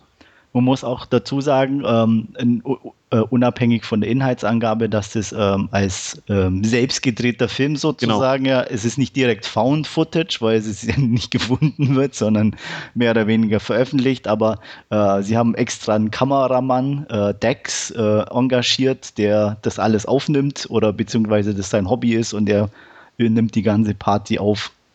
Ähm, ja. ja. Ich da spielen sie auch relativ gut ja mit, das sind ja dann teilweise auch, auch äh, Sequenzen, die vom Handy aufgezeichnet worden sind oder so, ja. die dann einfach dargestellt werden. Also das haben sie relativ gut gemacht. Fand ich auch. Also ich bin auch sehr zwiegespalten, was den Film betrifft, weil, also es ist so, es ist ja eigentlich eine Komödie. Aber ja. extrem witzig fand ich ihn jetzt nicht. Ich weiß nicht, wie es dir ging. Äh, nee, extrem witzig war er nicht, aber er war extrem kurzweilig und extrem unterhaltsam. Ja. Und, äh, Und ich er ist, ist, fand das für, für, für mich schon genug irgendwie. ja, komischerweise ging es mir auch so. Also das ist so eine andere Art von äh, Rumhängfilm wie, wie King's Speech, sage ich jetzt mal. Da waren es zwei distinguierte Herren und hier hast du halt irgendwie ab durchgeknallte Teenies, mit denen du rumhängen kannst, so Ja. ungefähr. Ähm, ich fand die Stimmung an sich in dem Film irgendwie sehr angenehm und ähm, dann auch diese Partyaufnahmen äh, einfach, ja, um das, sage ich mal, einfach aus der Distanz zu beobachten. Ähm, ähm, man bekommt extrem viel oben ohne Fotos zu sehen, in Anführungsstrichen. Ähm, auch nicht ganz schlecht für so einen Film. Äh, auch sehr ästhetisch gefilmt. Ähm, natürlich passieren ein paar Sachen. Ähm, allerdings muss ich auch ganz ehrlich sagen, äh, bis jetzt auf das mit dem Haus zum Schluss war eigentlich jetzt nichts dabei, was ich irgendwie extrem oder e extrem extrem fand oder so. Was nicht aus deiner Jugend auch kennst. Ne, nicht Ja. ganz so weit, aber ähm, jetzt nichts, klar, das mit dem Hund ein bisschen, aber ansonsten, oder da war ja eigentlich nichts dabei, wo du sagst, oh, das war jetzt zu hart, oder, oder? War war da was für dich? Nein, also äh, nicht unbedingt. Also, also ich, wenn wir, schon bei der eigenen Jugend sind, also wir haben auch ordentlich äh, Partys gefeiert und da ging dann durchaus auch schon mal was äh, zu Bruch oder so. Also ja, es, es ist jetzt nicht so, dass es einem völlig fremd vorkommt. Und ich Nee. glaube, das macht ihn auch irgendwie so, so sympathisch, den Film, weil es nicht so ist. Also klar, das Ende ist dann schon ja, das setzt schon. krass, äh, setzt Ja. schon nochmal eins oben drauf, aber ähm, es ist jetzt nicht so, dass es nicht irgendwo auch schon mal gebrannt hätte. Oder, Ja, so, oder, dann Oder dass das irgendwie irgendwelche Sachen angemalt worden sind Ja. oder ne, also oder gerade im Suff oder dass irgendwelche Leute auf den Rasen kotzen oder keine Ahnung, also ähm, oder ich sag mal vom Dach in den Swimmingpool zu hüpfen Ja. oder sonstige Sachen. Also hat glaube ich jeder schon irgendwo mal Videos drüber gesehen oder vielleicht auch selber gemacht, wenn es die Ge Ge äh, Begebenheit war oder die Möglichkeit. Also das, wie gesagt, von daher alles Sachen, die ja nicht so weit hergeholt oder zu extrem waren. Also Ja. extrem wurde es ja dann erst, als ähm, der Typ auftauchte, T-Rick, der seinen Gnom wieder haben wollte. Genau.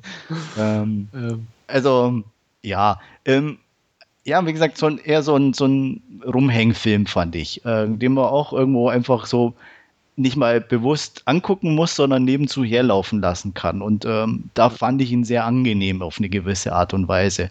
Ähm, der Sound war gut, äh, wie gesagt, die Optik fand ich sehr angenehm. Ähm, von daher äh, kein Film, der viel hergibt, ähm, wo ich mir aber vorstellen kann, den irgendwann mal wieder anzugucken, muss ich ganz ehrlich sagen.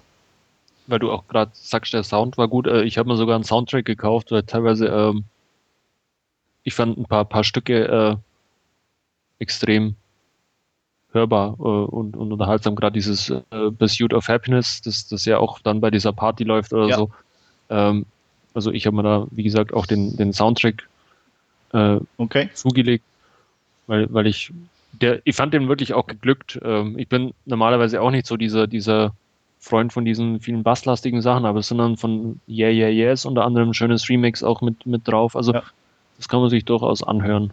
Ähm, Also es passte irgendwie. Wobei man Ja. auch sagen muss, es gab schon ein paar Sachen, die ein bisschen merkwürdig waren oder nicht so ganz. Also wie gesagt, T-Rick am Schluss, als er auftauchte, war Ja. leicht übertrieben. Ähm, oder der, der Zwerg. der Zwerg auf Agro-Modus. Ja. Aber es war auch gleichzeitig schon wieder so, Ja. so schräg, dass es doch passte. Also Und ähm, am Anfang, wie, wie noch keine Gäste da sind, wie man dann äh, diskutiert oder Costa das Schild am Pool aufstellt, nur, nur oben ohne ja, ja. und, Und und, die dann anderen diskutiert, ob es überhaupt klappt und dann am Schluss, wenn man es dann so sieht, dass die ganzen Mädels äh, oben ohne oder im, im Pool drin sind und Ja. dann wie alles aufging, was so schäbig geplant war irgendwie. Ähm, ähm, wo man sich dann auch denkt, wenn es so einfach war, warum habe ich das nie gemacht? Ne? genau.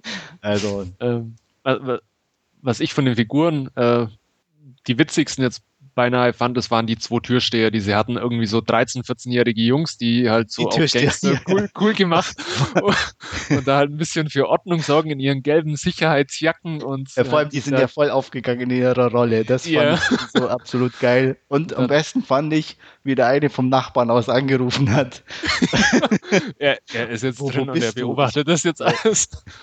Also das war schon voll geil. Das, das, war, das auch fand ich auch mit am coolsten. Also zwei, drei Jahre jünger, wie, wie die Partygäste irgendwo, diese Security-Jungs, die sie da hatten. Und ja.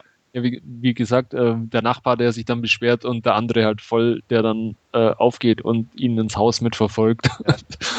Ja. äh, ja. Das war, der, die waren wirklich gut, ja. Also wie gesagt, es ist, er, er, hält, er schwankt so ein bisschen. Also wie gesagt, ich finde ihn sehr angenehm anzugucken. Nicht richtig lustig, kann ich nicht sagen. Ähm, obwohl er, wie gesagt, ein paar coole Szenen auch oder auch, wo man schon lacht oder auch so, so ein Grinsen drauf hat, wie gesagt, wie mit den Türstehern. Aber insgesamt jetzt nicht so eine klassische Komödie. Ja. Ähm, weil, wie gesagt, die Sachen, die man sieht, ist auch alles, was du schon auf irgendeinem YouTube-Video wirklich gesehen hast, oder? Ähm, und von daher aber, ja, einfach so ein, so ein Abhängfilm in einer gewissen Art und Weise. Ähm, mit einem angenehmen Soundtrack, der auch nicht zu penetrant ist.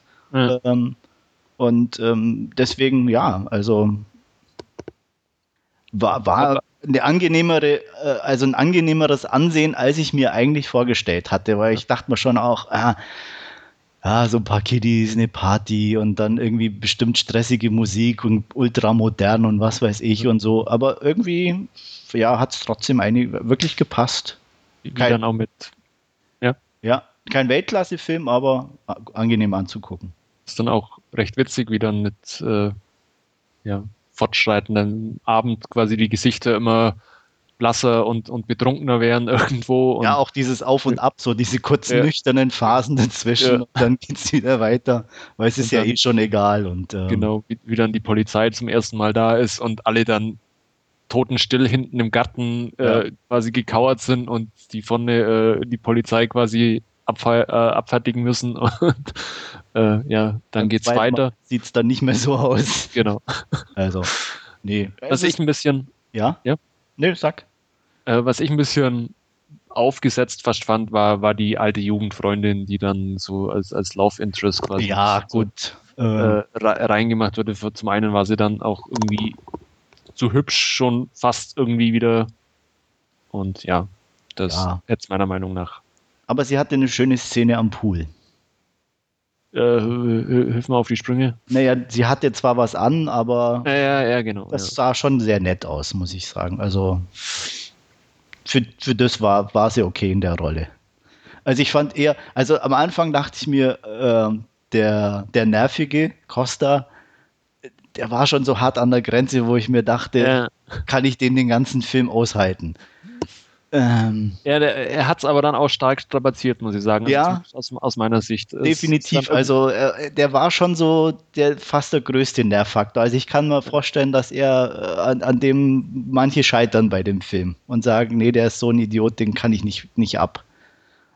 Aber, er, aber ich glaube, es kennt auch jeder in seinem Freundeskreis irgendjemand, der, der so drauf ist. Genau. Und, ähm, ich glaube, man kann sich einfach mit den Figuren irgendwo identifizieren, egal wer man jetzt äh, ja. war damals zu seiner Schulzeit, Partyzeit, äh, ob man eher der ruhige war, der cool sein wollte oder der überdrehte, der ähm, ja quasi gerne mehr, mehr hätte, wie er, wie er dann eigentlich drauf hat, oder dann der kleine Dicke ja. irgendwo. Also es ist für jeden irgendwie was dabei und ja, man kann sich einfach mit den Figuren ein bisschen identifizieren und anfreunden.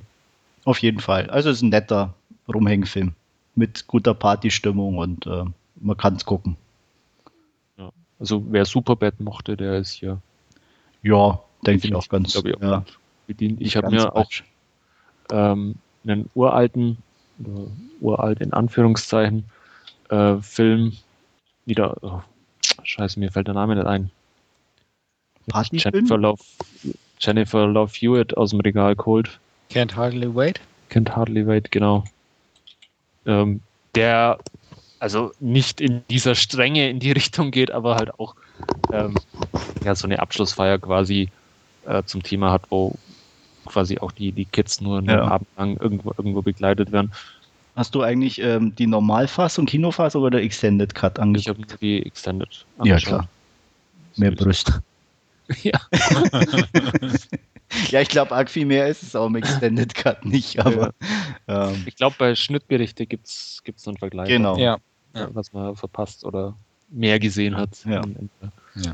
Also, Wer sich wundert, warum ich so still bin, ich habe ihn noch nicht geguckt. Ich habe ihn im Regal stehen, aber hatte irgendwie gestern keinen Bock auf so einen Film. Ähm, werde ich natürlich bald möglichst nachholen und dann im nächsten Podcast wahrscheinlich meine Meinung nachreichen. tu das. also ich, ich bin gespannt, aber ich glaube, ähm, auch dir wird er entsprechend zusagen. Ja, kann ich mir gut vorstellen. Also wie gesagt, ich hatte keine große Erwartungshaltung und äh, das war, glaube ich, wirklich gut für den Film. Ähm, Ja. Wie gesagt, Komödie sollte man sich fast eigentlich nicht erwarten, weil es irgendwie in dem Sinn, es gibt keine Schenkelklopfer oder sowas, aber Nee. es ist, ähm, ja, ich hatte meinen Spaß und wertungstechnisch, wo bist du? Ähm, ich bin bei einer 7 von 10, weil ich ihn einfach bis auf, wie gesagt, diese, diese kleine Ausnahme mit dem Love Interest ähm, rundherum geglückt auch irgendwo wo fand und mich selten gut unter, unterhalten und amüsiert habe. Ja. Also auch wenn es kein, keine Schem Schenkelklopfer, wie du, wie du sagst, drin waren oder so, aber er war einfach, man, man sitzt irgendwie dann doch mit, mit einem Grinsen oder mit einem Lächeln auf dem Gesicht da und schaut sich's an, wie, wie halt die Party so so, Stück so abläuft, weitergeht. genau. Ja. Ja. Und ja, mir ging es auch so. Ich, war, ich bin so zwischen sechs und sieben, also ich, äh, nicht, nicht viel unter dir sozusagen von der Wertung. Ähm, von daher. Der Rap war übrigens auch gut. Obwohl sie Ja. ihn ja ausgebuht haben, aber Ja. er war nicht schlecht. Ähm, ja, also wie gesagt, ähm, ein irgendwie ein angenehmer Film, immer ein unangenehmes Thema. Vor allem für Eltern. Ja. Aber Ja. ich glaube, man kann durchaus eine Empfehlung dann von unsererseits auch. ja, wie gesagt, man sollte sich nicht viel erwarten. Äh, Story gibt es keine. Es geht wirklich nur um die Party. Man soll sich ähm, ein paar Loser vorstellen, ein paar coole Typen, viel Alkohol, viel Drogen, viel Brüste. Ähm, und dann, wer dann wer sich jetzt angesprochen fühlt, darf den Film Ja. gucken. wer, wer dann schon, schon etwas fortgeschritteneren Alters ist, der findet sich dann vielleicht wieder in dem Nachbar als Partycrasher, der da meint, äh, er muss mit den Jungen mitfeiern. Also ich, Der, ja, der ja irgendwie auch auch so, so belächelt wird. aber nur kurz belächelt wird. Also Ja. ja, ist dann schon mitten dabei. Also es ist für jeden eine Identifikationsfigur dabei. Und über Alexis haben wir noch gar nicht gesprochen, diesem Ä- College-Jungs-Treib. Ach so, das war die, glaube ich, die ihn dann auch mit äh, Ja, genau. Ja. Ach ja, die war gar nicht mal so meins, muss ich sagen. Also, das war so, so, so diese typische Highschool-Tussi. Ja. Also, da mochte ich die, die, sein Love Interest wirklich lieber. Ah. Ähm, die anderen hast du ja nicht so direkt alle gesehen. Entweder wurden sie gerade zugeknutscht oder hast nur irgendwie von unter Wasser Ja, namenslose. namenslose Brüste gesehen. ähm, von daher. Aber ja, we Gut. had fun. Definitiv. Gut. Stefan, noch was dazu? Nö, freue mich drauf, bin gespannt. Wird nachgereicht. Alles klar. Dann sind wir hier am Ende unserer dann doch etwas länger gewordenen Ausgabe, würde ich fast sagen. Jupp. Woran das wohl gelegen hat. Ich Ja, ja gar nicht so viele Filme heute. Muss, muss 22 Filme durchsprechen. Ja, ich weiß auch nicht. Und dann auch noch jeden einzelnen. Ah. Ja, kommt auf so eine Idee. ja, ich weiß auch nicht. Eine, eine Zwischensumme bilden können, oder? Ja. Teil 1 jetzt, Teil 2 demnächst oder so. Aber gut. Kommt ja nicht, nicht, nicht so schnell wieder vor, oder? Wir, Hast du können schon aber, wir können aber schneiden und ähm, zwei. Ausgaben machen? zwei Ausgaben füllen, dann muss ich bei der nächsten nicht dabei sein. Ihr schneidet jetzt einfach die Hälfte wieder rein und Mhm. Oder eine pro Podcast bis zur Ja, genau. 100. Folge. So ungefähr. Auch nicht schlecht, ja, das Wer, stimmt. wer f- könnte fast hinkommen. Ja. 77, ja, fast. 90. ja. Ja. Und dann gibt's so, Aber und zur hundertsten können wir dann Skyfall machen, oder? Das könnte ungefähr dann hinkommen. Ja, das kann, da sind wir wahrscheinlich auch schon ein bisschen drüber dann über Skype. Ja. ja. Naja, äh, nee, wir machen das. Volle Kanne wird das veröffentlicht. Du bist selber schuld, du wolltest ja alle besprechen, also. Ja, ich hätte jetzt aber auch nicht gewusst, was ich für einen weglassen soll. Und es war, wie gesagt, Nee, ich fand, also ich fand es Ja, interessant, wie gesagt, die, die auch mal wieder so ein bisschen Revue passieren zu lassen und Ja. Sich zu erinnern, dass einem eigentlich gar nichts mehr einfällt zu einzelnen. Ja, mir ging es jetzt in der Tat auch so. Es ist, ist verwunderlich, aber wenn sie dann wirklich alle am Stück siehst äh, und inhaltlich, man muss es ja durchaus sagen, sind sie ja dann doch vom, vom Schema irgendwo gleich alle. Ja. Also äh, da tut sich ja nichts. Äh, es ist halt immer ein Bösewicht und irgendwo exotische Locations und hübsche Mädels und ja, das war es letzt, äh, letztendlich, aber es ist halt einfach die Formel, die dann meistens aufgeht und ja, dann damit eben auch die erfolgreichste Filmreihe aller Zeiten ja. ausmacht. Nö, passt. Also wie gesagt, ich fand es gut und interessant. Unsere Hörer können ja sagen, wie sie es fanden und dann ja.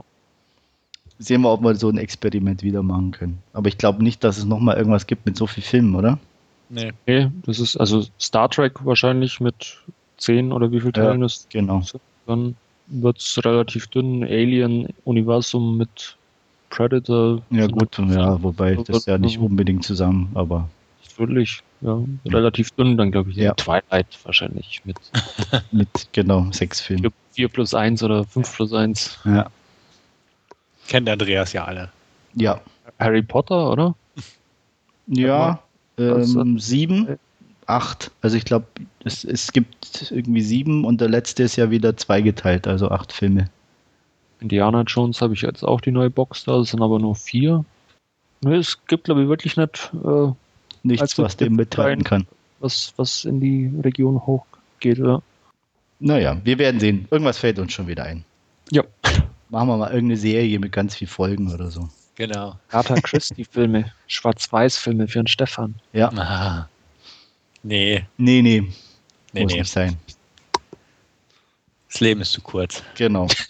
Deswegen, weil das Leben so kurz ist, beenden wir auch die Ausgabe hier. ähm, ich wünsche euch noch was und äh, wir hören uns mit Ausgabe Nummer 78. Bis dann. Ciao, ciao. Ja, vielen Dank fürs Zuhören und fürs Durchhaltevermögen. Ciao.